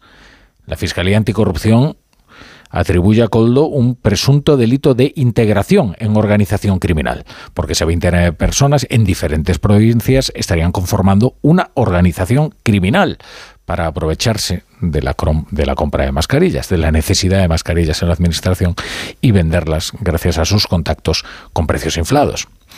Después de que los expertos en delitos económicos de la Guardia Civil detectaran un incremento desorbitado del patrimonio personal del asesor de Ábalos, pues decidieron detenerlo. ¿Quién es Coldo? La de Coldo eh, es una historia de éxito curioso. Con el debido sarcasmo diríamos que él representa el gran sueño español porque pasó de ser el chofer de un político a ser el consejero de una gran empresa pública como el Renfe. ¿Qué méritos le hicieron merecedor del cargo y el estipendio? Pues la estricta confianza, la estrecha relación con José Luis Ábalos, que antes de su sorpresiva e inexplicable, e inexplicada caída en, desgracia, era el hombre fuerte del sanchismo secretario de Organización Socialista, ministro de la cartera con mayor presupuesto del gobierno, la de Fomento, ahora llamada Transportes. Claro, las viejas preguntas no respondidas ahora regresan. ¿Por qué fue cesado Ábalos? ¿Por qué fue cesado de forma tan abrupta? ¿Por qué no se ofreció ninguna explicación? Lo de la confianza como único motivo para que Coldo fuera consejero de Renfe, lo explicó el propio Ábalos. No había otro motivo. ¿eh? Mm, Ábalos, eh, Coldo no tenía ningún conocimiento acerca de la cosa ferroviaria, ni tampoco acerca de la gestión de una gran empresa pública, de ninguna empresa. Él empezó siendo el portero de un prostíbulo llamado Rosalex en, en Pamplona. Hoy haciendo memoria, he recordado una entrevista aquí, en Onda Cero, de José Luis Ábalos con Carlos Alsina. Es de 2021. Recién cesado Ábalos, todavía conmocionado por el cese. Alsina le pregunta por la sorprendente primera decisión que ha tomado la ministra que lo venía a sustituir, Raquel Sánchez. Es que fue cesar Ábalos e inmediatamente cesó Coldo. Esa fue la primera decisión, ¿eh? De Raquel Sánchez. Y esto explicaba el ya exministro José Luis Ábalos. Efectivamente, esto era una consecuencia de estar de, asesor ¿eh? Y ese es el puesto importante, no el, el, de consejero de una filial de Renfe, como se vendió. Es que no sabe nada de ferrocarriles, hombre, pues claro. Porque no está para saber de ferrocarriles, para eso hay muchos otros. Está un poco en función del puesto que tiene de asesor, que es un puesto de confianza en el ministerio.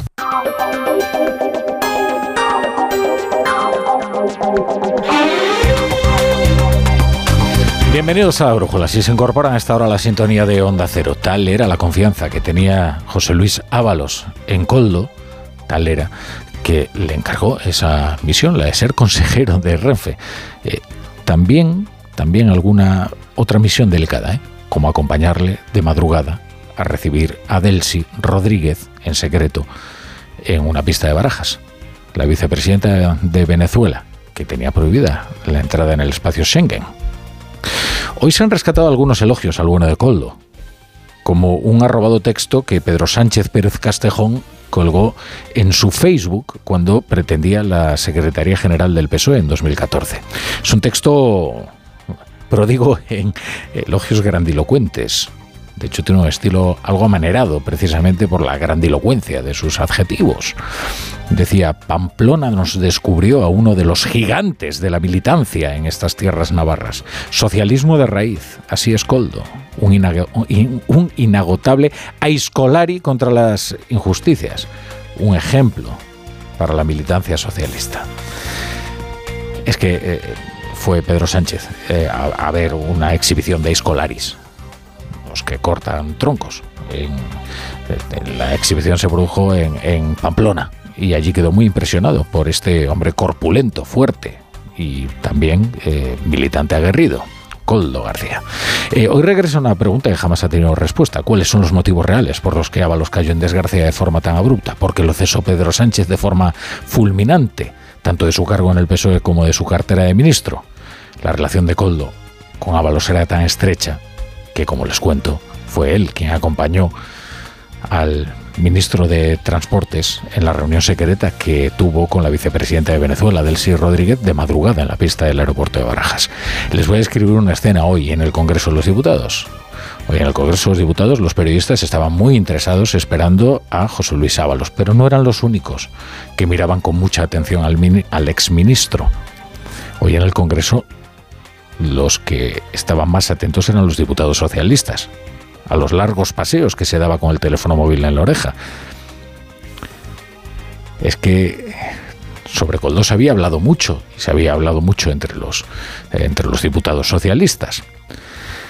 Luego Ábalos, después de varias conversaciones, de varios paseos, atendía a los periodistas en los pasillos. No tengo ni idea, o sea, es que me he enterado ahora, me he quedado estupefacto con esto. Pero lo que es, no tengo más información que lo que he leído, y lo que he leído es que encima dice que es secreto. Ojalá me pueda informar y espero tener información, ¿no? Porque duelen estas cosas, claro.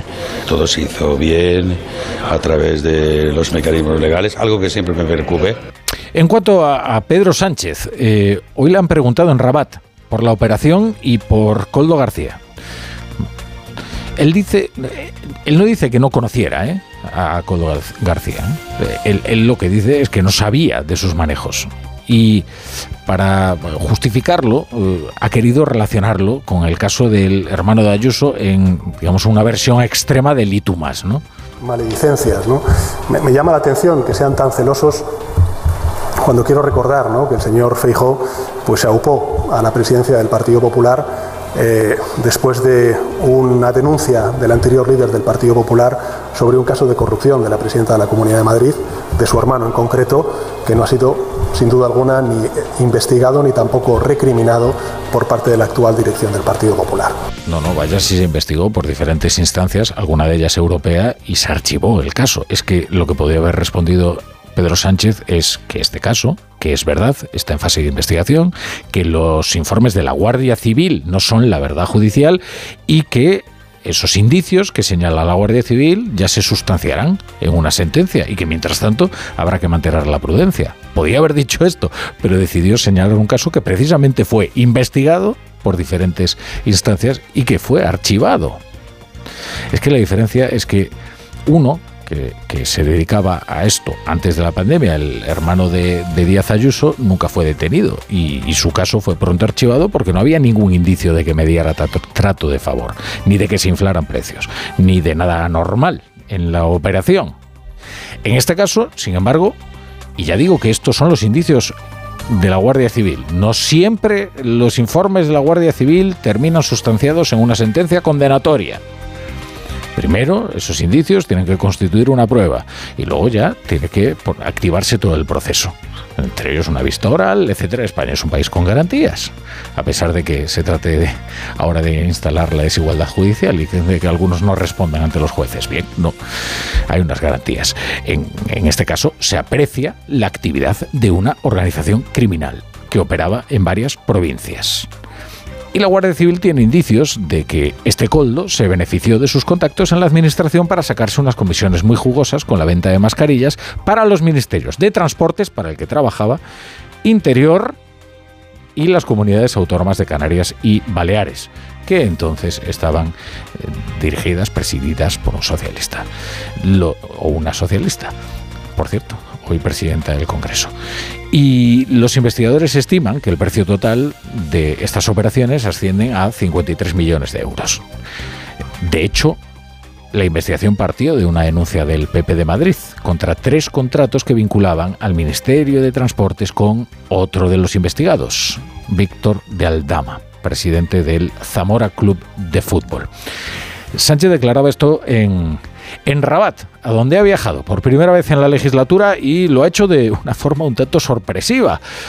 Lo anunciaba ayer la Moncloa a unas horas de partir hacia Rabat y sin precisar ni el motivo ni la agenda de la visita.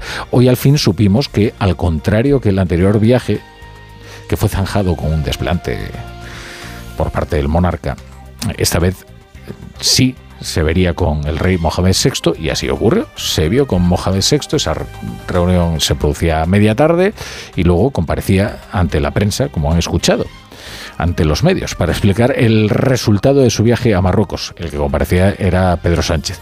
El rey Mohamed VI no tiene por costumbre dar explicaciones a los medios. Eh, Sánchez cada vez menos, pero, pero sigue dándolas de vez en cuando. Eh, Pedro Sánchez confirma en Rabat que no hay fecha para la apertura de aduanas de Ceuta y Melilla y bueno, sin embargo, todo han sido buenas palabras para la cooperación entre Marruecos y España en materias tan sensibles como la inmigración y también el narco. el resultado de las políticas de inmigración eh, que tenemos entre España y Marruecos. Yo creo que son excelentes, tanto en la lucha contra la migración irregular como en el impulso a la migración regular. Tengo que decir que la cooperación que tenemos con el Reino de Marruecos es extraordinariamente positiva. No tenemos en, absoluto ningún reproche que hacer, como tampoco tenemos ningún reproche que hacer en el ámbito de la lucha contra el narcotráfico. En Onda Cero, La Brújula, Rafa La Torre.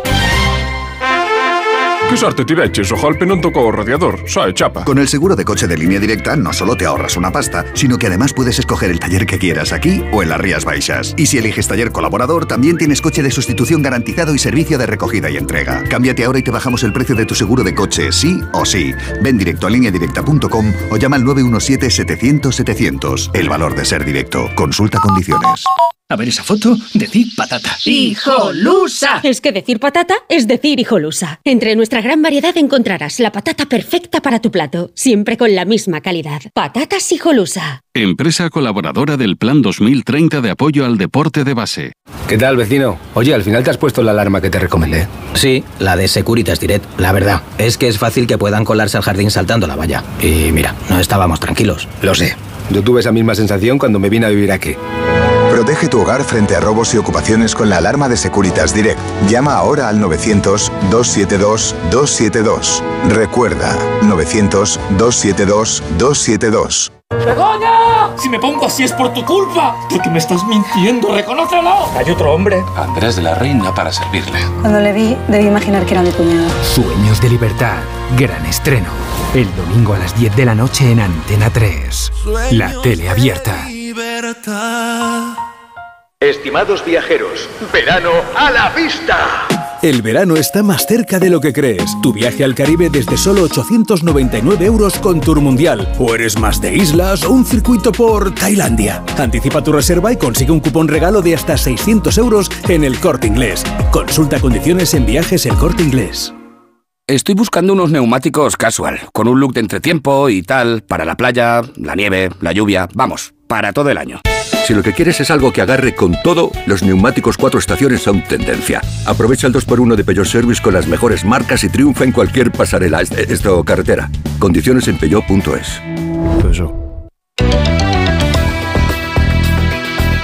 En Onda Cero, La Brújula, Rafa La Torre.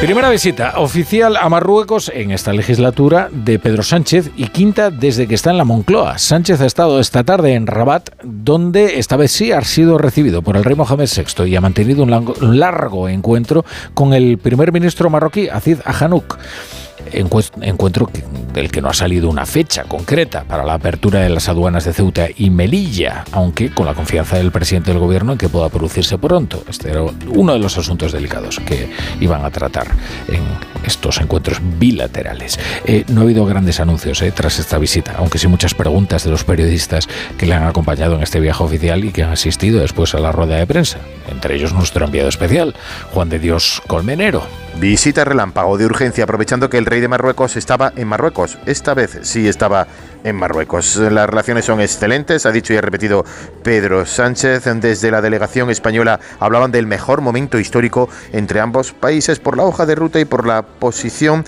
de Sánchez sobre el Sáhara. Algo que ha repetido en la rueda de prensa. Reafirmar eh, la hoja de ruta eh, fijada en el año 2022 y, nuestro compromiso con la solución eh, que ha planteado sobre unas bases realistas el, el, gobierno de Marruecos. Sobre asuntos de actualidad nacional, sobre el asesor de Ábalos y sobre el propio Ábalos, Sánchez ha respondido hablando del asunto de un familiar de la presidenta de la Comunidad de Madrid que está archivado. Maledicencias, ¿no? Me, me llama la atención que sean tan celosos cuando quiero recordar ¿no? que el señor Feijó pues, se aupó a la presidencia del Partido Popular eh, después de una denuncia del anterior líder del Partido Popular sobre un caso de corrupción de la presidenta de la Comunidad de Madrid, de su hermano en concreto, que no ha sido sin duda alguna ni investigado ni tampoco recriminado por parte de la actual dirección del Partido Popular. Sobre la ley de amnistía, Pedro Sánchez ha dicho que espera se pueda aprobar en tiempo y forma y ocupando todas las casuísticas. Bueno, fue precisamente el Partido Popular de Madrid quien denunció el supuesto fraude en la compra de mascarillas en pandemia por tres contratos en los que estaba relacionado este Víctor Aldama, que es el presidente del Zamora Club de Fútbol. Y este caso ha derivado hoy en la detención de una veintena de personas, entre las que se encuentra Coldo García Izaguirre, que es el ex asesor de José Luis Ábalos, cuando este era ministro de Transportes, hombre de la estrecha confianza de Ábalos. La investigación se centra en el cobro de sobornos en adjudicaciones de mascarillas en los peores meses de la pandemia. Las, las supuestas mordidas se habrían producido en contratos de material sanitario que iba destinado a los ministerios de Transportes e Interior y a comunidades autónomas como Baleares y Canarias. Le han preguntado los periodistas sobre estas detenciones a José Luis Ábalos, que se ha declarado estupefacto y que ha dicho desconocer los hechos, así como una voz muy compungida. Arancha Martín, buenas tardes. Buenas tardes. Pues la investigación se centra así en los contratos que el Ministerio de Ábalos adjudicó por el trámite de urgencia para la compra de ese material fitosanitario en general y de mascarillas especialmente, la compra a China, sobre todo a través de empresas españolas, y la contratación del transporte a España luego de ese material. Coldo García habría cobrado comisiones de manera ilegal por esas adjudicaciones, por las adjudicaciones de esos contratos, y habría después blanqueado el dinero. Es decir, el Ministerio de Ábalos era el centro, pero es que hasta Interior contrató, como dices, a través suyo. Eh, Interior, ah, de hecho, eh, según cita el diario.es, según publica hoy, la Guardia Civil acaba de tomar declaración al secretario de Estado de Seguridad como testigo por ese contrato del que hablabas antes de 3 millones, casi 3 millones y medio de mascarillas eh, contratadas por el Ministerio de Interior. La Guardia Civil, la UCO, ha tomado además declaración a responsables de algunas empresas públicas como Adif y ha pedido documentación a distintos organismos dependientes de transporte, además de que han sido 26 los registros practicados. Coldo García, primero chofer de Ábalos, que fue luego nombrado su asesor y que enseguida fue consejero de Renfe Mercancías. Bastante cargo para alguien de quien hmm. solo se sabía que fue concejal por el Partido Socialista de Navarra en Huarte, un pueblo de unos 7.000 habitantes. En aquellos tiempos parece que trabó además relación con Santos Cerdán, que al fin y al cabo también era concejal de Milagro en Navarra por el PSN. El exministro Ábalos no es hoy el primer día que ha tenido que defender a su asesor, ya tuvo que hacerlo incluso en el Congreso. Collo García fue de hecho su acompañante en el caso del sí, el controvertido paseo de la vicepresidenta de Venezuela por Barajas y su reunión precisamente con Ábalos. Bueno, pues ya ven porque es, esta no es la primera vez seguramente que han escuchado el nombre de Coldo García, a pesar de que se trataba primero de un chofer y luego de un asesor. La noticia de última hora es esta que les eh, contaba Arancha Martín y que adelanta el diario.es. La Guardia Civil toma declaración al número 2 de Interior como testigo por el fraude de las mascarillas. Otra de las noticias de esta tarde, a media tarde los agricultores y ganaderos se concentraban a las puertas del Ministerio de Agricultura y ya han comenzado a retirarse, una vez finalizada la autorización de la delegación del gobierno. La Guardia Civil ha escoltado a los tractores para que abandonen la zona hasta la glorieta eh, frente a la estación de Atocha, que si yo no me equivoco es la glorieta de Carlos V. Y desde ahí los han ido desviando hacia las salidas de la ciudad. La de hoy ha sido una protesta que los convocantes Unión de Uniones han calificado de histórica, después de haber llegado a movilizar unos 1.500 tractores, llegados desde diversas comunidades autónomas. A las puertas del Ministerio sigue Margarita Zavala. ¿Qué tal, Marga? Buenas tardes. ¿Qué tal? Muy buenas tardes. Bueno, pues aquí ha vuelto la normalidad tras un día muy complicado en el centro de Madrid que ha comenzado a primera hora de la mañana con la entrada de más de 500 tractores por cinco recorridos que han confluido en la Puerta de Alcalá donde ha habido enfrentamientos con la policía cuando han intentado ir hacia Cibeles para llegar al Congreso. No lo han conseguido. Al final han venido hasta el Ministerio como estaba previsto y a las 5 de la tarde han decidido volver a su casa, pero antes han dejado un mensaje al ministro Planas que, por cierto, no les ha recibido que haga algo en los próximos días, algo, que dé la cara, que hagan algo. Claro, eso hemos venido, para que sirva para algo. Muchos compañeros han quedado por el camino, no han podido llegar a Madrid, pero bueno, diríamos que al final la cosa ha salido mm, bastante mejor de lo que pensábamos nosotros, ¿no? Bastante mejor porque han conseguido superar de largo todas las expectativas de esta convocatoria, que han conseguido demostrar, dicen, que el campo está unido y que van a seguir peleando para que les escuchen. Por eso no descartan volver a Madrid cuando sea necesario. Y Tsunami Democratic era un grupo terrorista liderado por Carlos Puigdemont. Esa es la contundente conclusión a la que han llegado los fiscales del Tribunal Supremo y que han trasladado a la teniente fiscal que será la que finalmente decida si el Ministerio Público apoya o no que se investiga al expresidente catalán en esta causa. Eh, mientras el juez García Castellón, instructor del caso, acusa a Suiza de sesgo político al negarse a facilitar datos sobre Marta Rubira, investigada también por el mismo asunto. Eva Llamazares. Puigdemont conoció, consintió, impulsó y tuvo un liderazgo absoluto de Tsunami, dicen los fiscales, 11 de 15, que ponen en manos de la teniente fiscal un informe contundente respecto al delito de terrorismo. El objetivo de todas las acciones era subvertir el orden constitucional y alterar la paz pública y este es el elemento común que une el resto de delitos de la causa. Los fiscales valoran que el expresidente estuvo en las reuniones embrionarias de Tsunami Democratic y que llegó a decir que si hubiera muertos sería un problema. Pudo haber evitado las consecuencias retirando su apoyo carismático, pero animó la continuación de las acciones violentas. Todas las actuaciones de Tsunami estuvieron aprobadas y favorecidas por sus directrices, su apoyo público y privado y su patrocinio intelectual y ético. Los fiscales apoyan pues la tesis de García Castellón, el juez de Tsunami, que hoy ha respondido con dureza a Suiza. Quizá quien tenga sesgo político, dice, son las autoridades helvéticas por pedirle a un juez de un país europeo con separación de poderes información sobre una ley en trámite, la de amnistía. El magistrado le recuerda que no puede negarse a cooperar porque los tratados internacionales firmados le impiden aducir razones políticas en una investigación por terrorismo. La brújula, Onda Cero.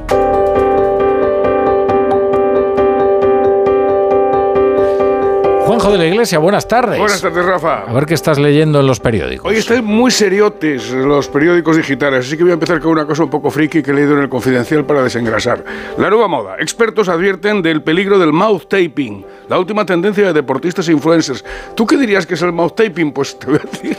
Consiste en cerrarse la boca con un esparadrapo por la noche para respirar por la nariz porque es mejor respirar por la nariz. Pero claro, han advertido los médicos que eso habrá que demostrarlo para empezar y luego que es peligroso y que puede producir en personas que tengan apneas pues problemas y, y en fin, que no, que no lo hagan. Que La puede, pregunta es ¿por qué? Porque, porque ¿Por así qué se respira. eso? Es que es cierto que es, que es mejor respirar por la nariz, pero ese puede que no sea el mejor sistema para conseguirlo. Yo creo que eh, taparse la boca con esparadrapo nunca es un buen sistema. No, y luego además me imagino cada vez que vas a beber agua por la noche, que yo me ocurre, tienes que tirarte el esparadrapo y afeitarte tipo depilación Epilator Francis. En fin, Vamos a seguir. En el país, una mala noticia. Los nacimientos cayeron en 2023 hasta alcanzar un nuevo mínimo histórico.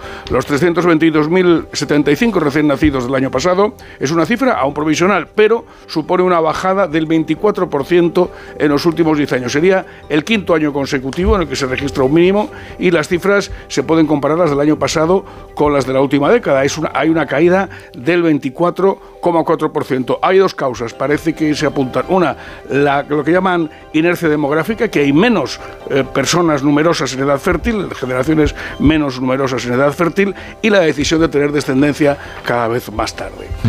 En ABC, el Partido Popular exige mantener, hablando de, nacimientos, el Partido Popular exige mantener el concepto de familia numerosa fulminado por Bustinduy. El nuevo ministro de Derechos Sociales asume la norma de Belarra y el nuevo concepto que es, eh, comillas, familia con especial necesidad de apoyo a la crianza. Y esta es una buena definición de lo que es una perífrasis. Sí. Eh, muchas gracias, Juanjo de la. Iglesia. Luego, luego te espero por aquí. Si eres de los que apuesta por la movilidad sostenible y por el coche eléctrico o híbrido enchufable, Línea Directa tiene el seguro que necesitas. Además de ahorrarte una pasta, tienen coberturas exclusivas como la del robo del cable de recarga o asistencia en viaje también por descarga de batería para que nada detenga tu viaje. Cámbiate y te bajan el precio de tu seguro de coche sí o sí. Ve directo a lineadirecta.com o llama al 917-700-700. El valor de ser directo. Cada día tengo peor la memoria. Toma de Memory. De Memory con fósforo y vitamina B5 contribuye al rendimiento intelectual normal. Recuerda, de memoria, de Memory. Y ahora también de Memory Senior, de Pharma OTC. Es hora de que esta empresa funcione como lo que es, una empresa familiar. Yo no me he partido el lomo por esta empresa para que ahora venga mi hermano a vivir del cuento. Pero es tu hermano Jesús. Ha habido un derrumbe en la fábrica. Vuestro padre está herido. Si algo le pasa a padre, sería lo que siempre has querido ser, ¿no? Sueños de libertad. Gran estreno. El domingo a las 10 de la noche en Antena 3. La tele abierta. Onda Cero. Tu tiempo es oro. Por eso en FTOME tienes el nuevo servicio express para reparar tu Audi, Volkswagen o Skoda. En menos de 90 minutos dejamos listo tu coche. Solo tienes que venir una única vez al taller y con cita preferente. Válido para mantenimiento, revisiones y mucho más. Pide tu cita por WhatsApp al 649-343-555 o en ftome.com. Esperes a septiembre. Comienza a estudiar en febrero y titula antes. Matricúlate a distancia en el Instituto Superior de FP Universae. Abierta convocatoria de matrícula para más de 50 titulaciones de FP. Entra en universae.com y contáctanos por teléfono o WhatsApp. Universae, Change Your Way. En Alhambra IT tenemos la innovación como tradición, la nube empresarial que nunca se cae, la ciberseguridad que nunca duerme y la inteligencia artificial más humana. Por eso queremos ser tu socio tecnológico de confianza. Entra en alhambrait.com. Bricolaje Moraleja, la mayor exposición de tarima que te puedas imaginar, con las mejores marcas como Parador y las últimas tendencias en diseño. Más de 40 modelos en stock. Brico oferta. Laminado AC5 modelo Oliva 9,50 euros metro cuadrado. Parador AC5 Nova Calizo 16 euros. PVC AC5 modelo Milán 20 euros metro cuadrado. En Bricolaje Moraleja en Getafe, calle Galileo Galilei 14. Bricomoraleja.com. Vaya cara, Lucía. ¿Qué te pasa? Tengo un problema. Necesito a alguien que cuide de mi padre y no sé por dónde empezar. ¿Por qué no hablas con Depenker? ¿Depenqué? Depencare, con C de cariño. Ellos se encargan de todo para que tengas el cuidador ideal. Llámales al 91 091 35 66. Solucionesconhipoteca.com. Préstamos desde 10.000 hasta 3 millones de euros. ¿Necesita liquidez? ¿Necesita dinero hasta la venta de su casa? ¿Necesita un préstamo para cancelar deudas o un embargo? Solucionesconhipoteca.com. 91 639 9407. Préstamos desde 10.000 hasta 3 millones de euros. Solucionesconhipoteca.com. Grupos Eneas. Cecchini es el vermut artesano y tradicional de Madrid. El vermut de toda la vida con la calidad y sabor de siempre. Pídelo en tu bar o terraza preferidos, de grifo o botella. También puedes comprarlo en las tiendas de tu barrio y en vermutcecchini.com. Su sabor te conquistará. Vermut Cecchini, tu vermut. ¿Que por qué soy un pluser? Porque exijo transparencia y en un clic puedo comprobar todas las revisiones del coche y el informe de tráfico al instante. En Ocasión Plus tienen un taller en cada centro para dar un servicio más cercano y directo. En Ocasión Plus aciertas seguro. Tienes 15 días o 1000 kilómetros de prueba. Pimbisa, pinturas y revestimientos de alta tecnología que perduran en el tiempo. Pinturas Pimbisa.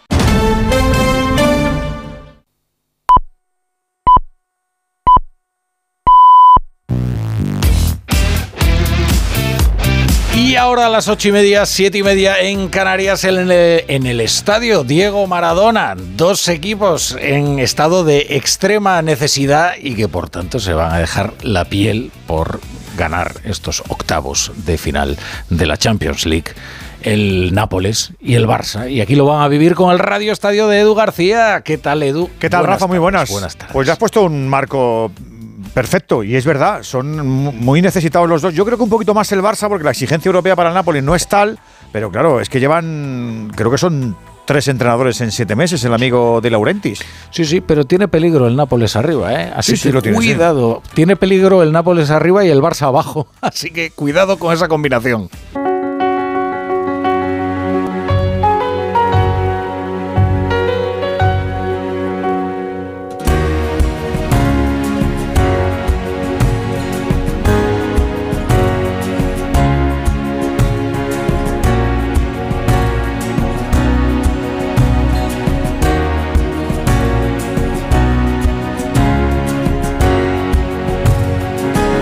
En Onda Cero, La Brújula, Rafa La Torre.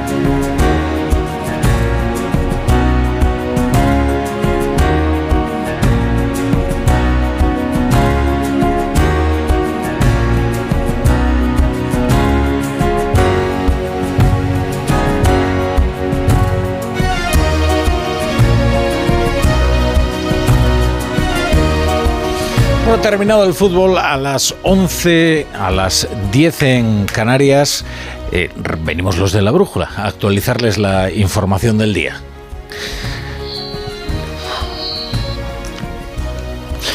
Eh, disculpen, es que hemos tenido un problema de sonido que ya acabamos de solventar. Eh, como les digo, venimos a recoger la información del día y les vamos a ofrecer eh, las noticias ya actualizadas de un día, desde luego, muy agitado. Muy agitado sobre todo, sobre todo, en dos sedes, en la Moncloa y en Ferraz. Créanme que están revolucionados eh, ahora mismo, porque ha comenzado el serial, un sórdido serial que nadie sabe dónde va a terminar. Todo empieza con una frase. Han detenido a Coldo. Y no hace falta añadir nada más, ni siquiera el apellido del tal Coldo, para que en Ferraz y la Moncloa sepan a quién se refiere, lo cual ya es suficientemente significativo, porque mira que no habrá Coldos en España y mira que no habrá asesores en la órbita del Partido Socialista. Este es el más célebre. Y no por buenos motivos. Coldo García, la mano derecha, el asistente personal, el confidente del exministro José Luis Ábalos, el hombre al que unía una relación de confianza tal que fue quien le acompañó de madrugada a recibir a Delcy Rodríguez al aeropuerto. Se, se acuerdan, ¿verdad? Una operación muy delicada, ¿eh? Y hecha en secreto, porque desde luego no, no querían que fuera conocida. Bien, esta es una relación que comienza, según cuentan, en el Partido Socialista de Navarra, en Navarra, gracias a Santos Cerdán. Él es quien introduce a Coldo, un gigante que en 2014 impresionó mucho a Pedro Sánchez cuando lo vio por primera vez en una exhibición de Aiscolaris en Navarra. Entonces era un joven Pedro Sánchez que trataba de emprender su primer asalto a la Secretaría General del Partido Socialista y dejó escrito en Facebook eso de, que Coldo es un ejemplo para la militancia socialista. El Aiscolari, cortadores de troncos. Esta es la historia de un hombre que empieza como portero de un prostíbulo en Navarra y que pasa de chofer de un político a consejero de una gran empresa pública como es Renfe. Hoy Coldo ha sido detenido, acusado de pertenencia a organización criminal, una que operaba en varias provincias y que consiguió presuntamente que la empresa Soluciones de Gestión pasara de 0 a 53 millones de, de beneficio gracias a la pandemia de 0 a 53 millones. La Guardia Civil tiene indicios de que se benefició de sus contactos en la Administración para sacarse unas comisiones muy jugosas con la venta de mascarillas para los ministerios de Transportes, Interior y las comunidades autónomas de Canarias y Baleares, ambas presididas por dos socialistas. Esos socialistas son hoy la presidenta del Congreso, eh, Francina Armengol, y el actual ministro de Política Territorial, Ángel Víctor Torres. ambos concedieron contratos a dedo por 10 millones de euros a la organización criminal que a la que presuntamente pertenecía Coldo, cuando su amigo y jefe José Luis Ábalos era secretario de Organización Socialista y ministro de Transportes, o sea, hombre fuerte del sanchismo, nada menos que el número dos del partido y nada menos que el ministro de la cartera con más presupuesto del gobierno. Claro, hoy regresan las viejas preguntas que se dejaron sin responder en su día. La principal es por qué José Luis Ábalos cayó en desgracia y fue fulminado sin mediar siquiera una explicación. En aquella crisis de gobierno de 2021, Ábalos había nombrado a Coldo consejero de Renfe. Y aquí viene la segunda pregunta. ¿Por qué la primera decisión, la primera que toma la sucesora de Ábalos en el Ministerio de Transportes, es cesar a Coldo como consejero. Hoy haciendo memoria, nos acordamos de una entrevista que le hizo Alsina a Ábalos poco después de ser cesado. Y en la que, en la que Alsina le, le preguntó a Ábalos por, por la extraña, extraña premura eh, con la que la ministra de Transportes cesó a su coldo de confianza. Es que fue su primera decisión, ¿eh? al llegar al ministerio, cesarlo. Y esta era la explicación de, José Luis Ábalos. Efectivamente, esto era una consecuencia de estar de, asesor. ¿eh? Y ese es el puesto importante, no el, el, de consejero de una filial de Renfe, como se vendió. Es que no sabe nada de ferrocarriles, hombre, pues claro. Decir, porque no está para saber de ferrocarriles, para eso hay muchos otros. Está un poco en función del puesto que tiene de asesor, que es un puesto de confianza en el ministerio. Hoy todas las miradas en el Congreso de los Diputados se dirigían a José Luis Ábalos, al que escuchaban entonces en 2001 nada más ser cesado explicar que, claro, Coldo no tiene ni idea de la red ferroviaria española, ni de la cosa ferroviaria, ni tampoco de la gestión de una empresa. Sencillamente estaba ahí porque era un hombre de estricta confianza del ministro y por eso fue cesado fulminantemente en cuanto el ministro cesó.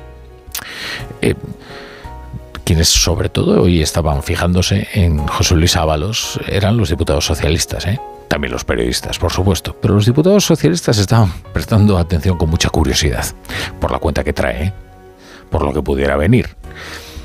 Les vamos a ofrecer ahora las reacciones públicas de José Luis Ábalos por orden cronológico.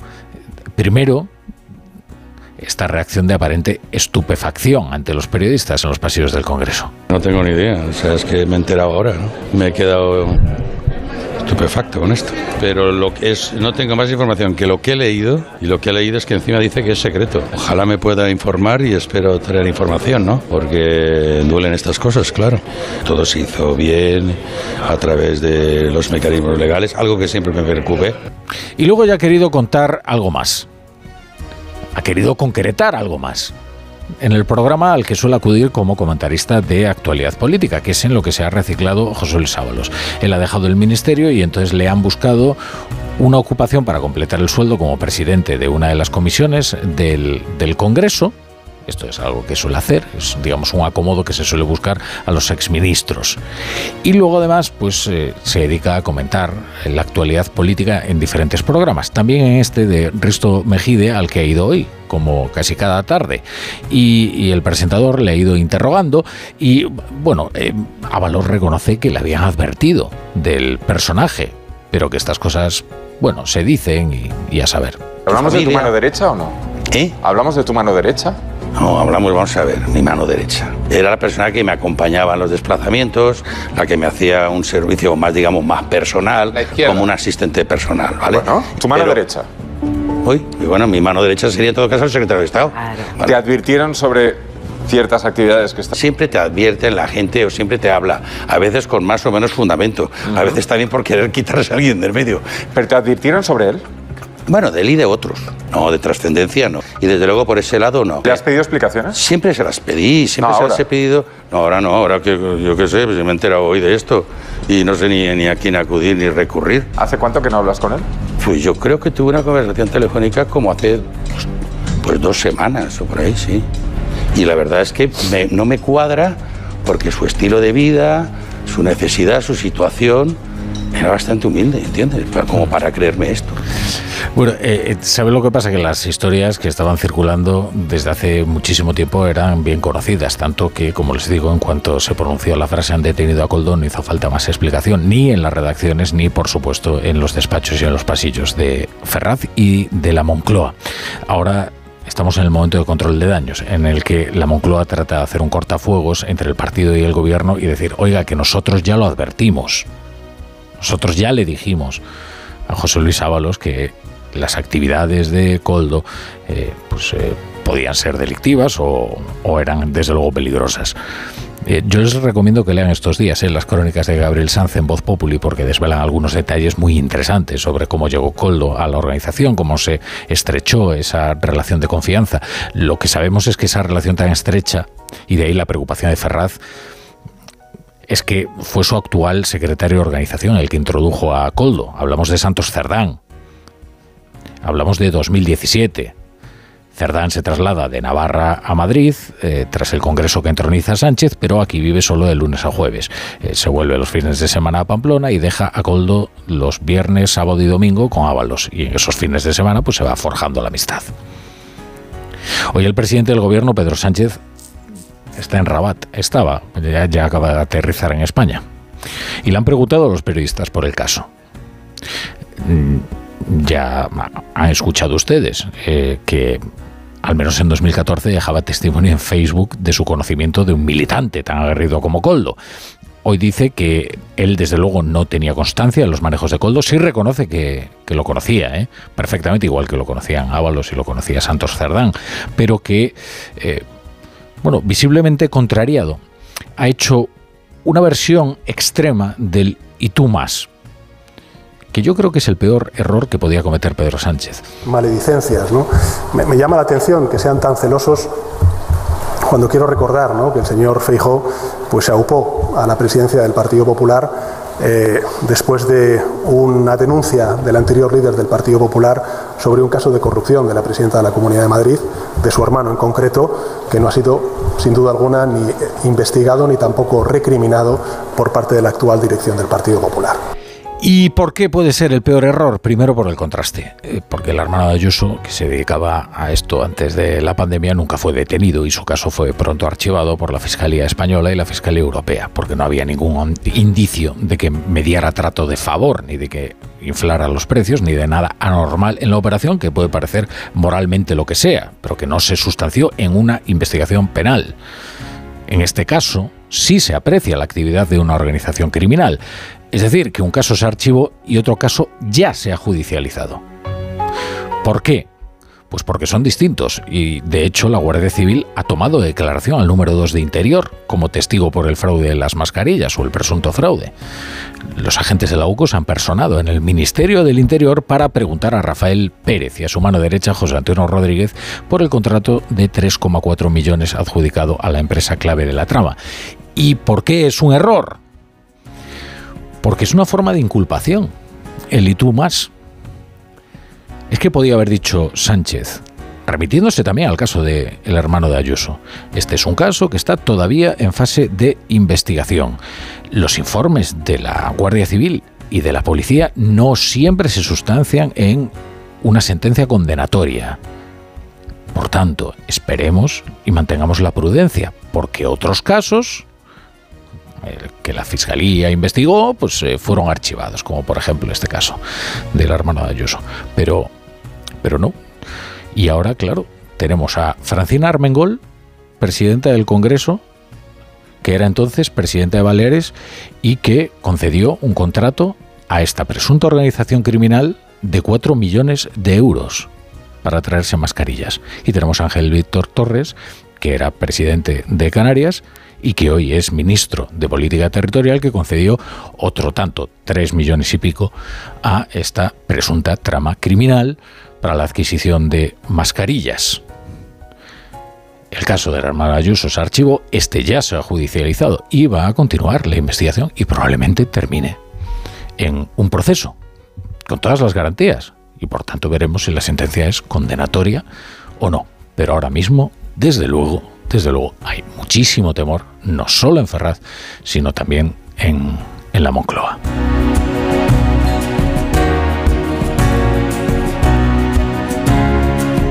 En Onda Cero, La Brújula, Rafa La Torre.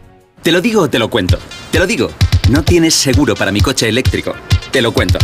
Yo me voy a la mutua. Vente a la mutua y además de las mejores coberturas, te bajamos el precio de tus seguros, sea cual sea. Llama al 91 555 5555.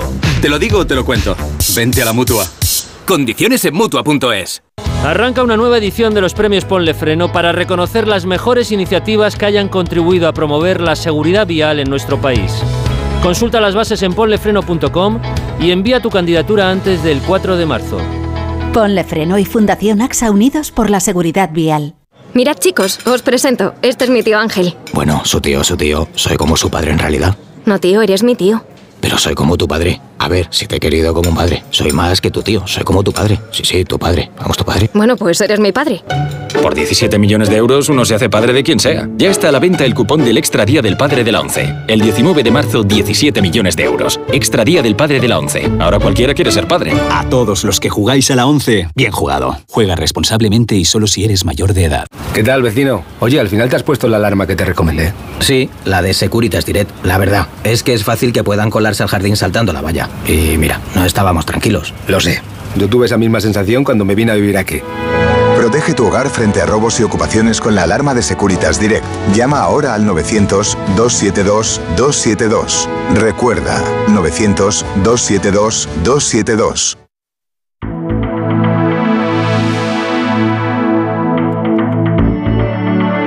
La Brújula.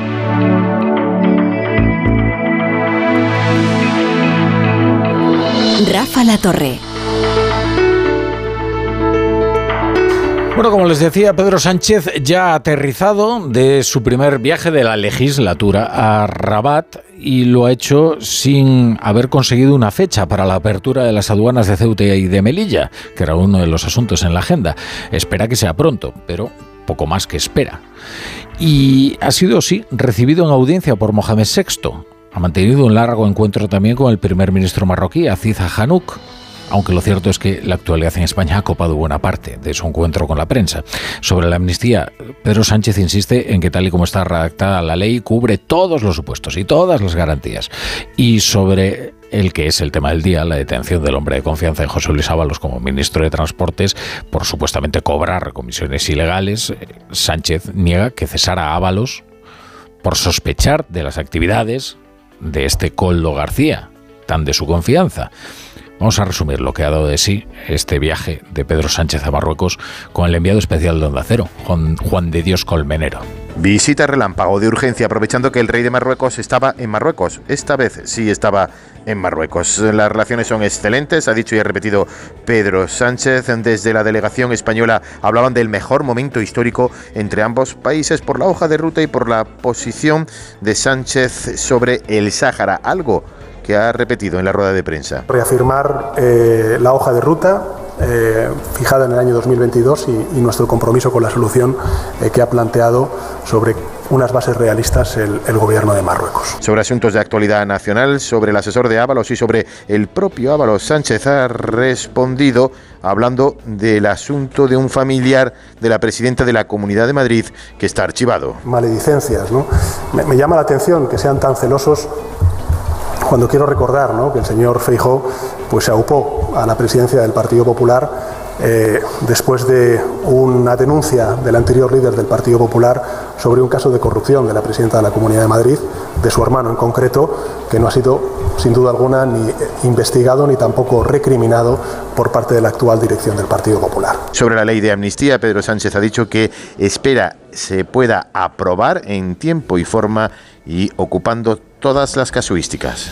Bueno, pues atención, porque esta tarde la diputada de Compromís en el Congreso y portavoz adjunta de Sumar, Águeda Micó, ha advertido que el ministro José Luis Ábalos no podría seguir ni un minuto más en su escaño si se descubre que las actividades irregulares de su asistente están detrás de su cese en el gobierno. Claro, es que si esas actividades irregulares están detrás de su cese en el gobierno, indica que había conocimiento de que se estaban produciendo actividades irregulares. Y eso no se. Esto no es como. No se traslada de diócesis al sacerdote, ¿verdad? Que ha cometido un delito. No. Eh, digo por utilizar, ya saben ustedes, una referencia bastante bien conocida por la actual dirección del Partido Socialista. No, lo que es hacerse es denunciarse ante la justicia, ¿no? Al fin y al cabo, por cierto, ya que se remite al caso de Ayuso, es el, el caso el que lo destapa es, es Pablo Casado. El PSOE, de momento, marca distancias y se remite a eso de que hay que dejar trabajar a la justicia, pero en Ferraz la preocupación es evidente. Tiene los detalles Arancha Martín. La investigación se centra en los contratos que el Ministerio de Ábalos adjudicó por el trámite de urgencia para la compra de material fitosanitario, mascarillas sobre todo, pero se extiende también, por ejemplo, al contrato que Interior adjudicó a una empresa de la trama por otros casi 4 millones y medio y a los suscritos por las comunidades de Baleares y Canarias, entonces con Armengol, hoy presidenta del Congreso, y Ángel Víctor Torres, hoy ministro de Política Territorial, al frente. Según la investigación, la trama de Coldo García compraba las mascarillas a China a través de las empresas españolas señaladas y contrataba también el transporte para traerlo aquí y entre medio cobraba comisiones de manera ilegal por adjudicárselo a esas empresas. La Guardia Civil le ha interrogado hoy también, ha tomado declaración, en este caso como testigo, al secretario de Estado de Seguridad, el número 2 de Interior, y a su director de gabinete, así como a responsables de algunas empresas públicas como ADIR. Coldo García, que había sido concejal del Partido Socialista de Navarra en Huartes, 7.000 habitantes, y que llegó a Madrid junto a Santos Cerdán, fue primero chofer de Ábalos, que le nombró después asesor al llegar al ministerio y enseguida también consejero de Renfe Mercancías. Mañana pasará a disposición judicial. Bueno, no ha sido este un buen día para el Partido Socialista, desde luego. Hasta una decena de votaciones ha perdido esta tarde en el Congreso, en las tres comisiones que se han celebrado. Votaciones que han salido adelante gracias a los votos de PNV y Junts, que se han sumado a los del PP. Entre ellas, las, eh, la iniciativa del Grupo Parlamentario Popular que insta al Gobierno a ampliar la reducción del IVA a la carne, el pescado y las conservas. José Ramón Arias. Cada día que pasa, cada pleno, cada comisión, cada votación a la que se enfrenta, el Partido Socialista tiene más claro que esta legislatura no se va a parecer en nada a la anterior. Si ya la semana pasada se encontró con que varios de sus habituales socios apoyaban una proposición de ley del PP en el Senado sobre ocupación, hoy el Gobierno ha perdido hasta 10 votaciones en tres comisiones diferentes. La mayoría de ellas eran sobre asuntos menores, pero hay una de una importancia superior. Los populares han sacado adelante una proposición en la que se insta al gobierno a llevar a cabo una de sus reivindicaciones estrella, la de reducir el IVA de la carne y el pescado. Lo sustancial es que en esta, como en la mayoría de las votaciones perdidas por los socialistas y Sumar, el Partido Popular ha contado con el apoyo del PNV, además de Vox Claro, y la abstención de Junts. La decimosexta jornada de protestas del campo ha vuelto a sentirse en varios puntos del país, en Zaragoza, en Málaga, en Palencia, en Murcia, en Gran Canaria y también en Madrid, donde hoy tocaba la protesta de mayor envergadura, la convocada por Unión de Uniones. Podría haber sido más si la delegación del gobierno hubiera permitido la entrada de todos los tractores que habían marchado hasta la capital, en torno a 1.500. Luego un billar quedó bloqueado. Eso no gustó a los agricultores que pensaron que quedarse frente al Ministerio de Agricultura hasta que todos los vehículos fueran autorizados a entrar, pues era una buena idea. Finalmente acabaron disolviendo la concentración y de vuelta a sus lugares de origen dispuestos y sin avances en sus reivindicaciones. La información es de Margarita Zavala. Sí, sobre todo lo que lamentan es que no han podido hablar con el ministro Planas, que es lo que querían, pero que se van satisfechos. Diríamos que al final la cosa ha salido mm, bastante mejor de lo que pensábamos nosotros, ¿no? Porque todos los impedimentos que ha habido han servido para que se vuelvan en contra de quien lo ha hecho, ¿verdad? En contra del gobierno al que recuerdan que están dispuestos a volver. Pues volver otra vez. Trabajamos para perder dinero, es mejor estar aquí a ver si se arregla algo. Porque ellos esta noche, eh, lo cierto es que vuelven a sus casas, pero los problemas no han cambiado. Esto es una ruina. Ya está, es una ruina. Ya está. Con lo que nos tienen planteado, el campo es una ruina. No podemos. Por eso le dicen al gobierno que se les acaba la paciencia y que ya ha comenzado la cuenta final.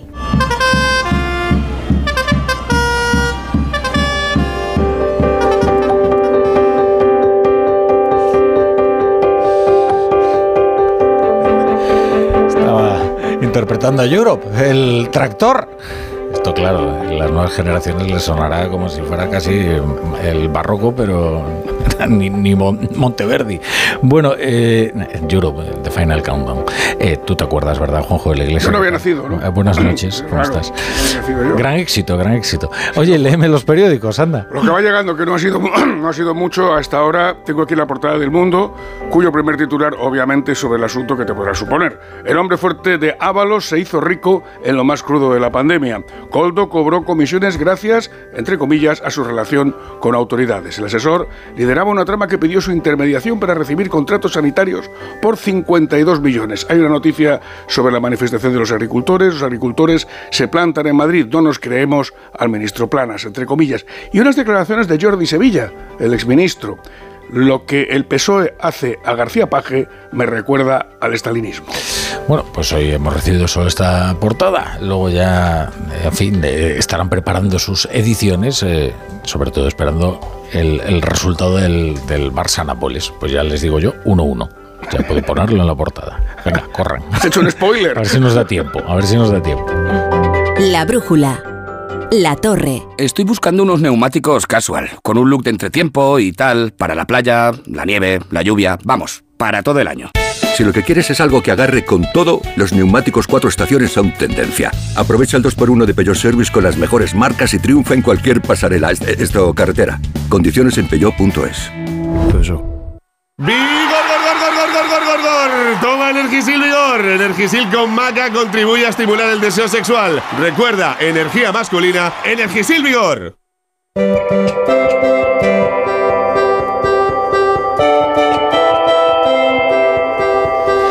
Bueno, a ver qué tiempo va a hacer para las próximas horas. Roberto Brasero, buenas noches. Muy buenas noches, Rafa La Torre. Álora, Álora que está en Málaga, hoy 26 grados, Sátiva en Valencia 26 y Toma medio. ya. Temperaturas oficiales de EMET, qué barbaridad. Pues te voy a decir que en el este de España mañana todavía van a ser más altas, pero en el resto mañana vamos a volver al invierno. Así de un día para otro y hasta con un temporal. Fíjate qué de cambios. Bueno, realmente este regreso al invierno, que es como podríamos titular el tiempo de hoy, se va a producir en dos capítulos. Mañana por el oeste empiezan a llegar lluvias, lluvias que en general van a ser eh, débiles salvo Galicia y pueden ser abundantes y que no alcanzarán las regiones del Mediterráneo ni Canarias.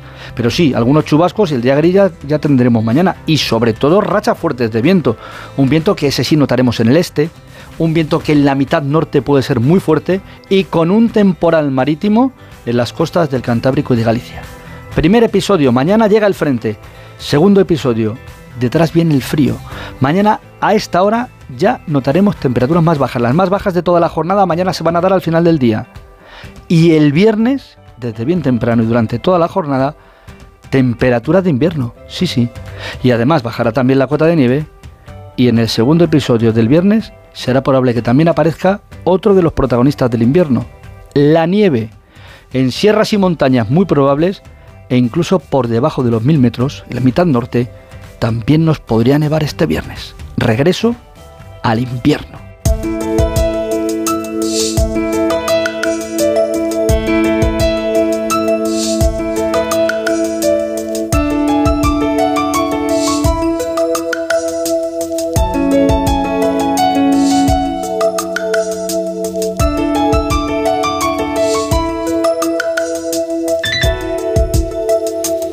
Chapo Paolaza, ¿qué tal? Buenas noches.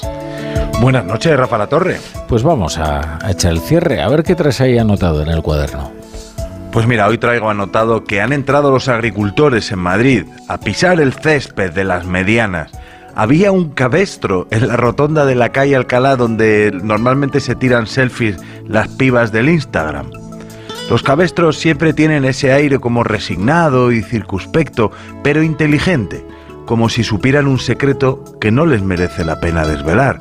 Cabestros enormes, de cuerna abierta y cencerro grande, cabestros graves e intelectualones como si leyeran a Joyce, atienden al mayoral que les dice, tranquilo, buey, tranquilo, y el buey, tranquilo, se abre paso entre la gente a su rollo. Otros llevaban un jamón y una bota de vino, así no que me enamoro. Si te dan a elegir una manifestación con una de esas criminales batucadas y una mani de gente del campo con pata de jamón, bota de vino y cabestro, pues yo te puedes imaginar con cuál me quedo. Por la carrera de San Jerónimo se oyen los cencerros de los otros cabestros, los del Congreso, y el jaleo de la detención de Coldo, el asesor de Ábalos. Con Ábalos detecto un esnovismo que no se da con otros políticos. Si el exministro dijera cosas con la S y tuviera six-pack y si hablara como Urtasun al fin y al cabo, no sé, si Ábalos fuera un pijo, pues no le atacarían tanto. A mí me cae bien esa cosa suya como de volver con una bombona de butano en el maletero para hacer arroz en el garaje. Ahora le han trincado al asesor y veremos, pero bueno, los que le acusaban al del partido de enfrente piden presunción de inocencia y al revés, los que decían hasta que se demuestre lo contrario, ven el cohecho clarísimo. Yo de Coldo sé que es mala suerte que para un navarro, a escolari y españolista que hay, van y lo empapelan. Hasta mañana, Chapu. Siempre amanece.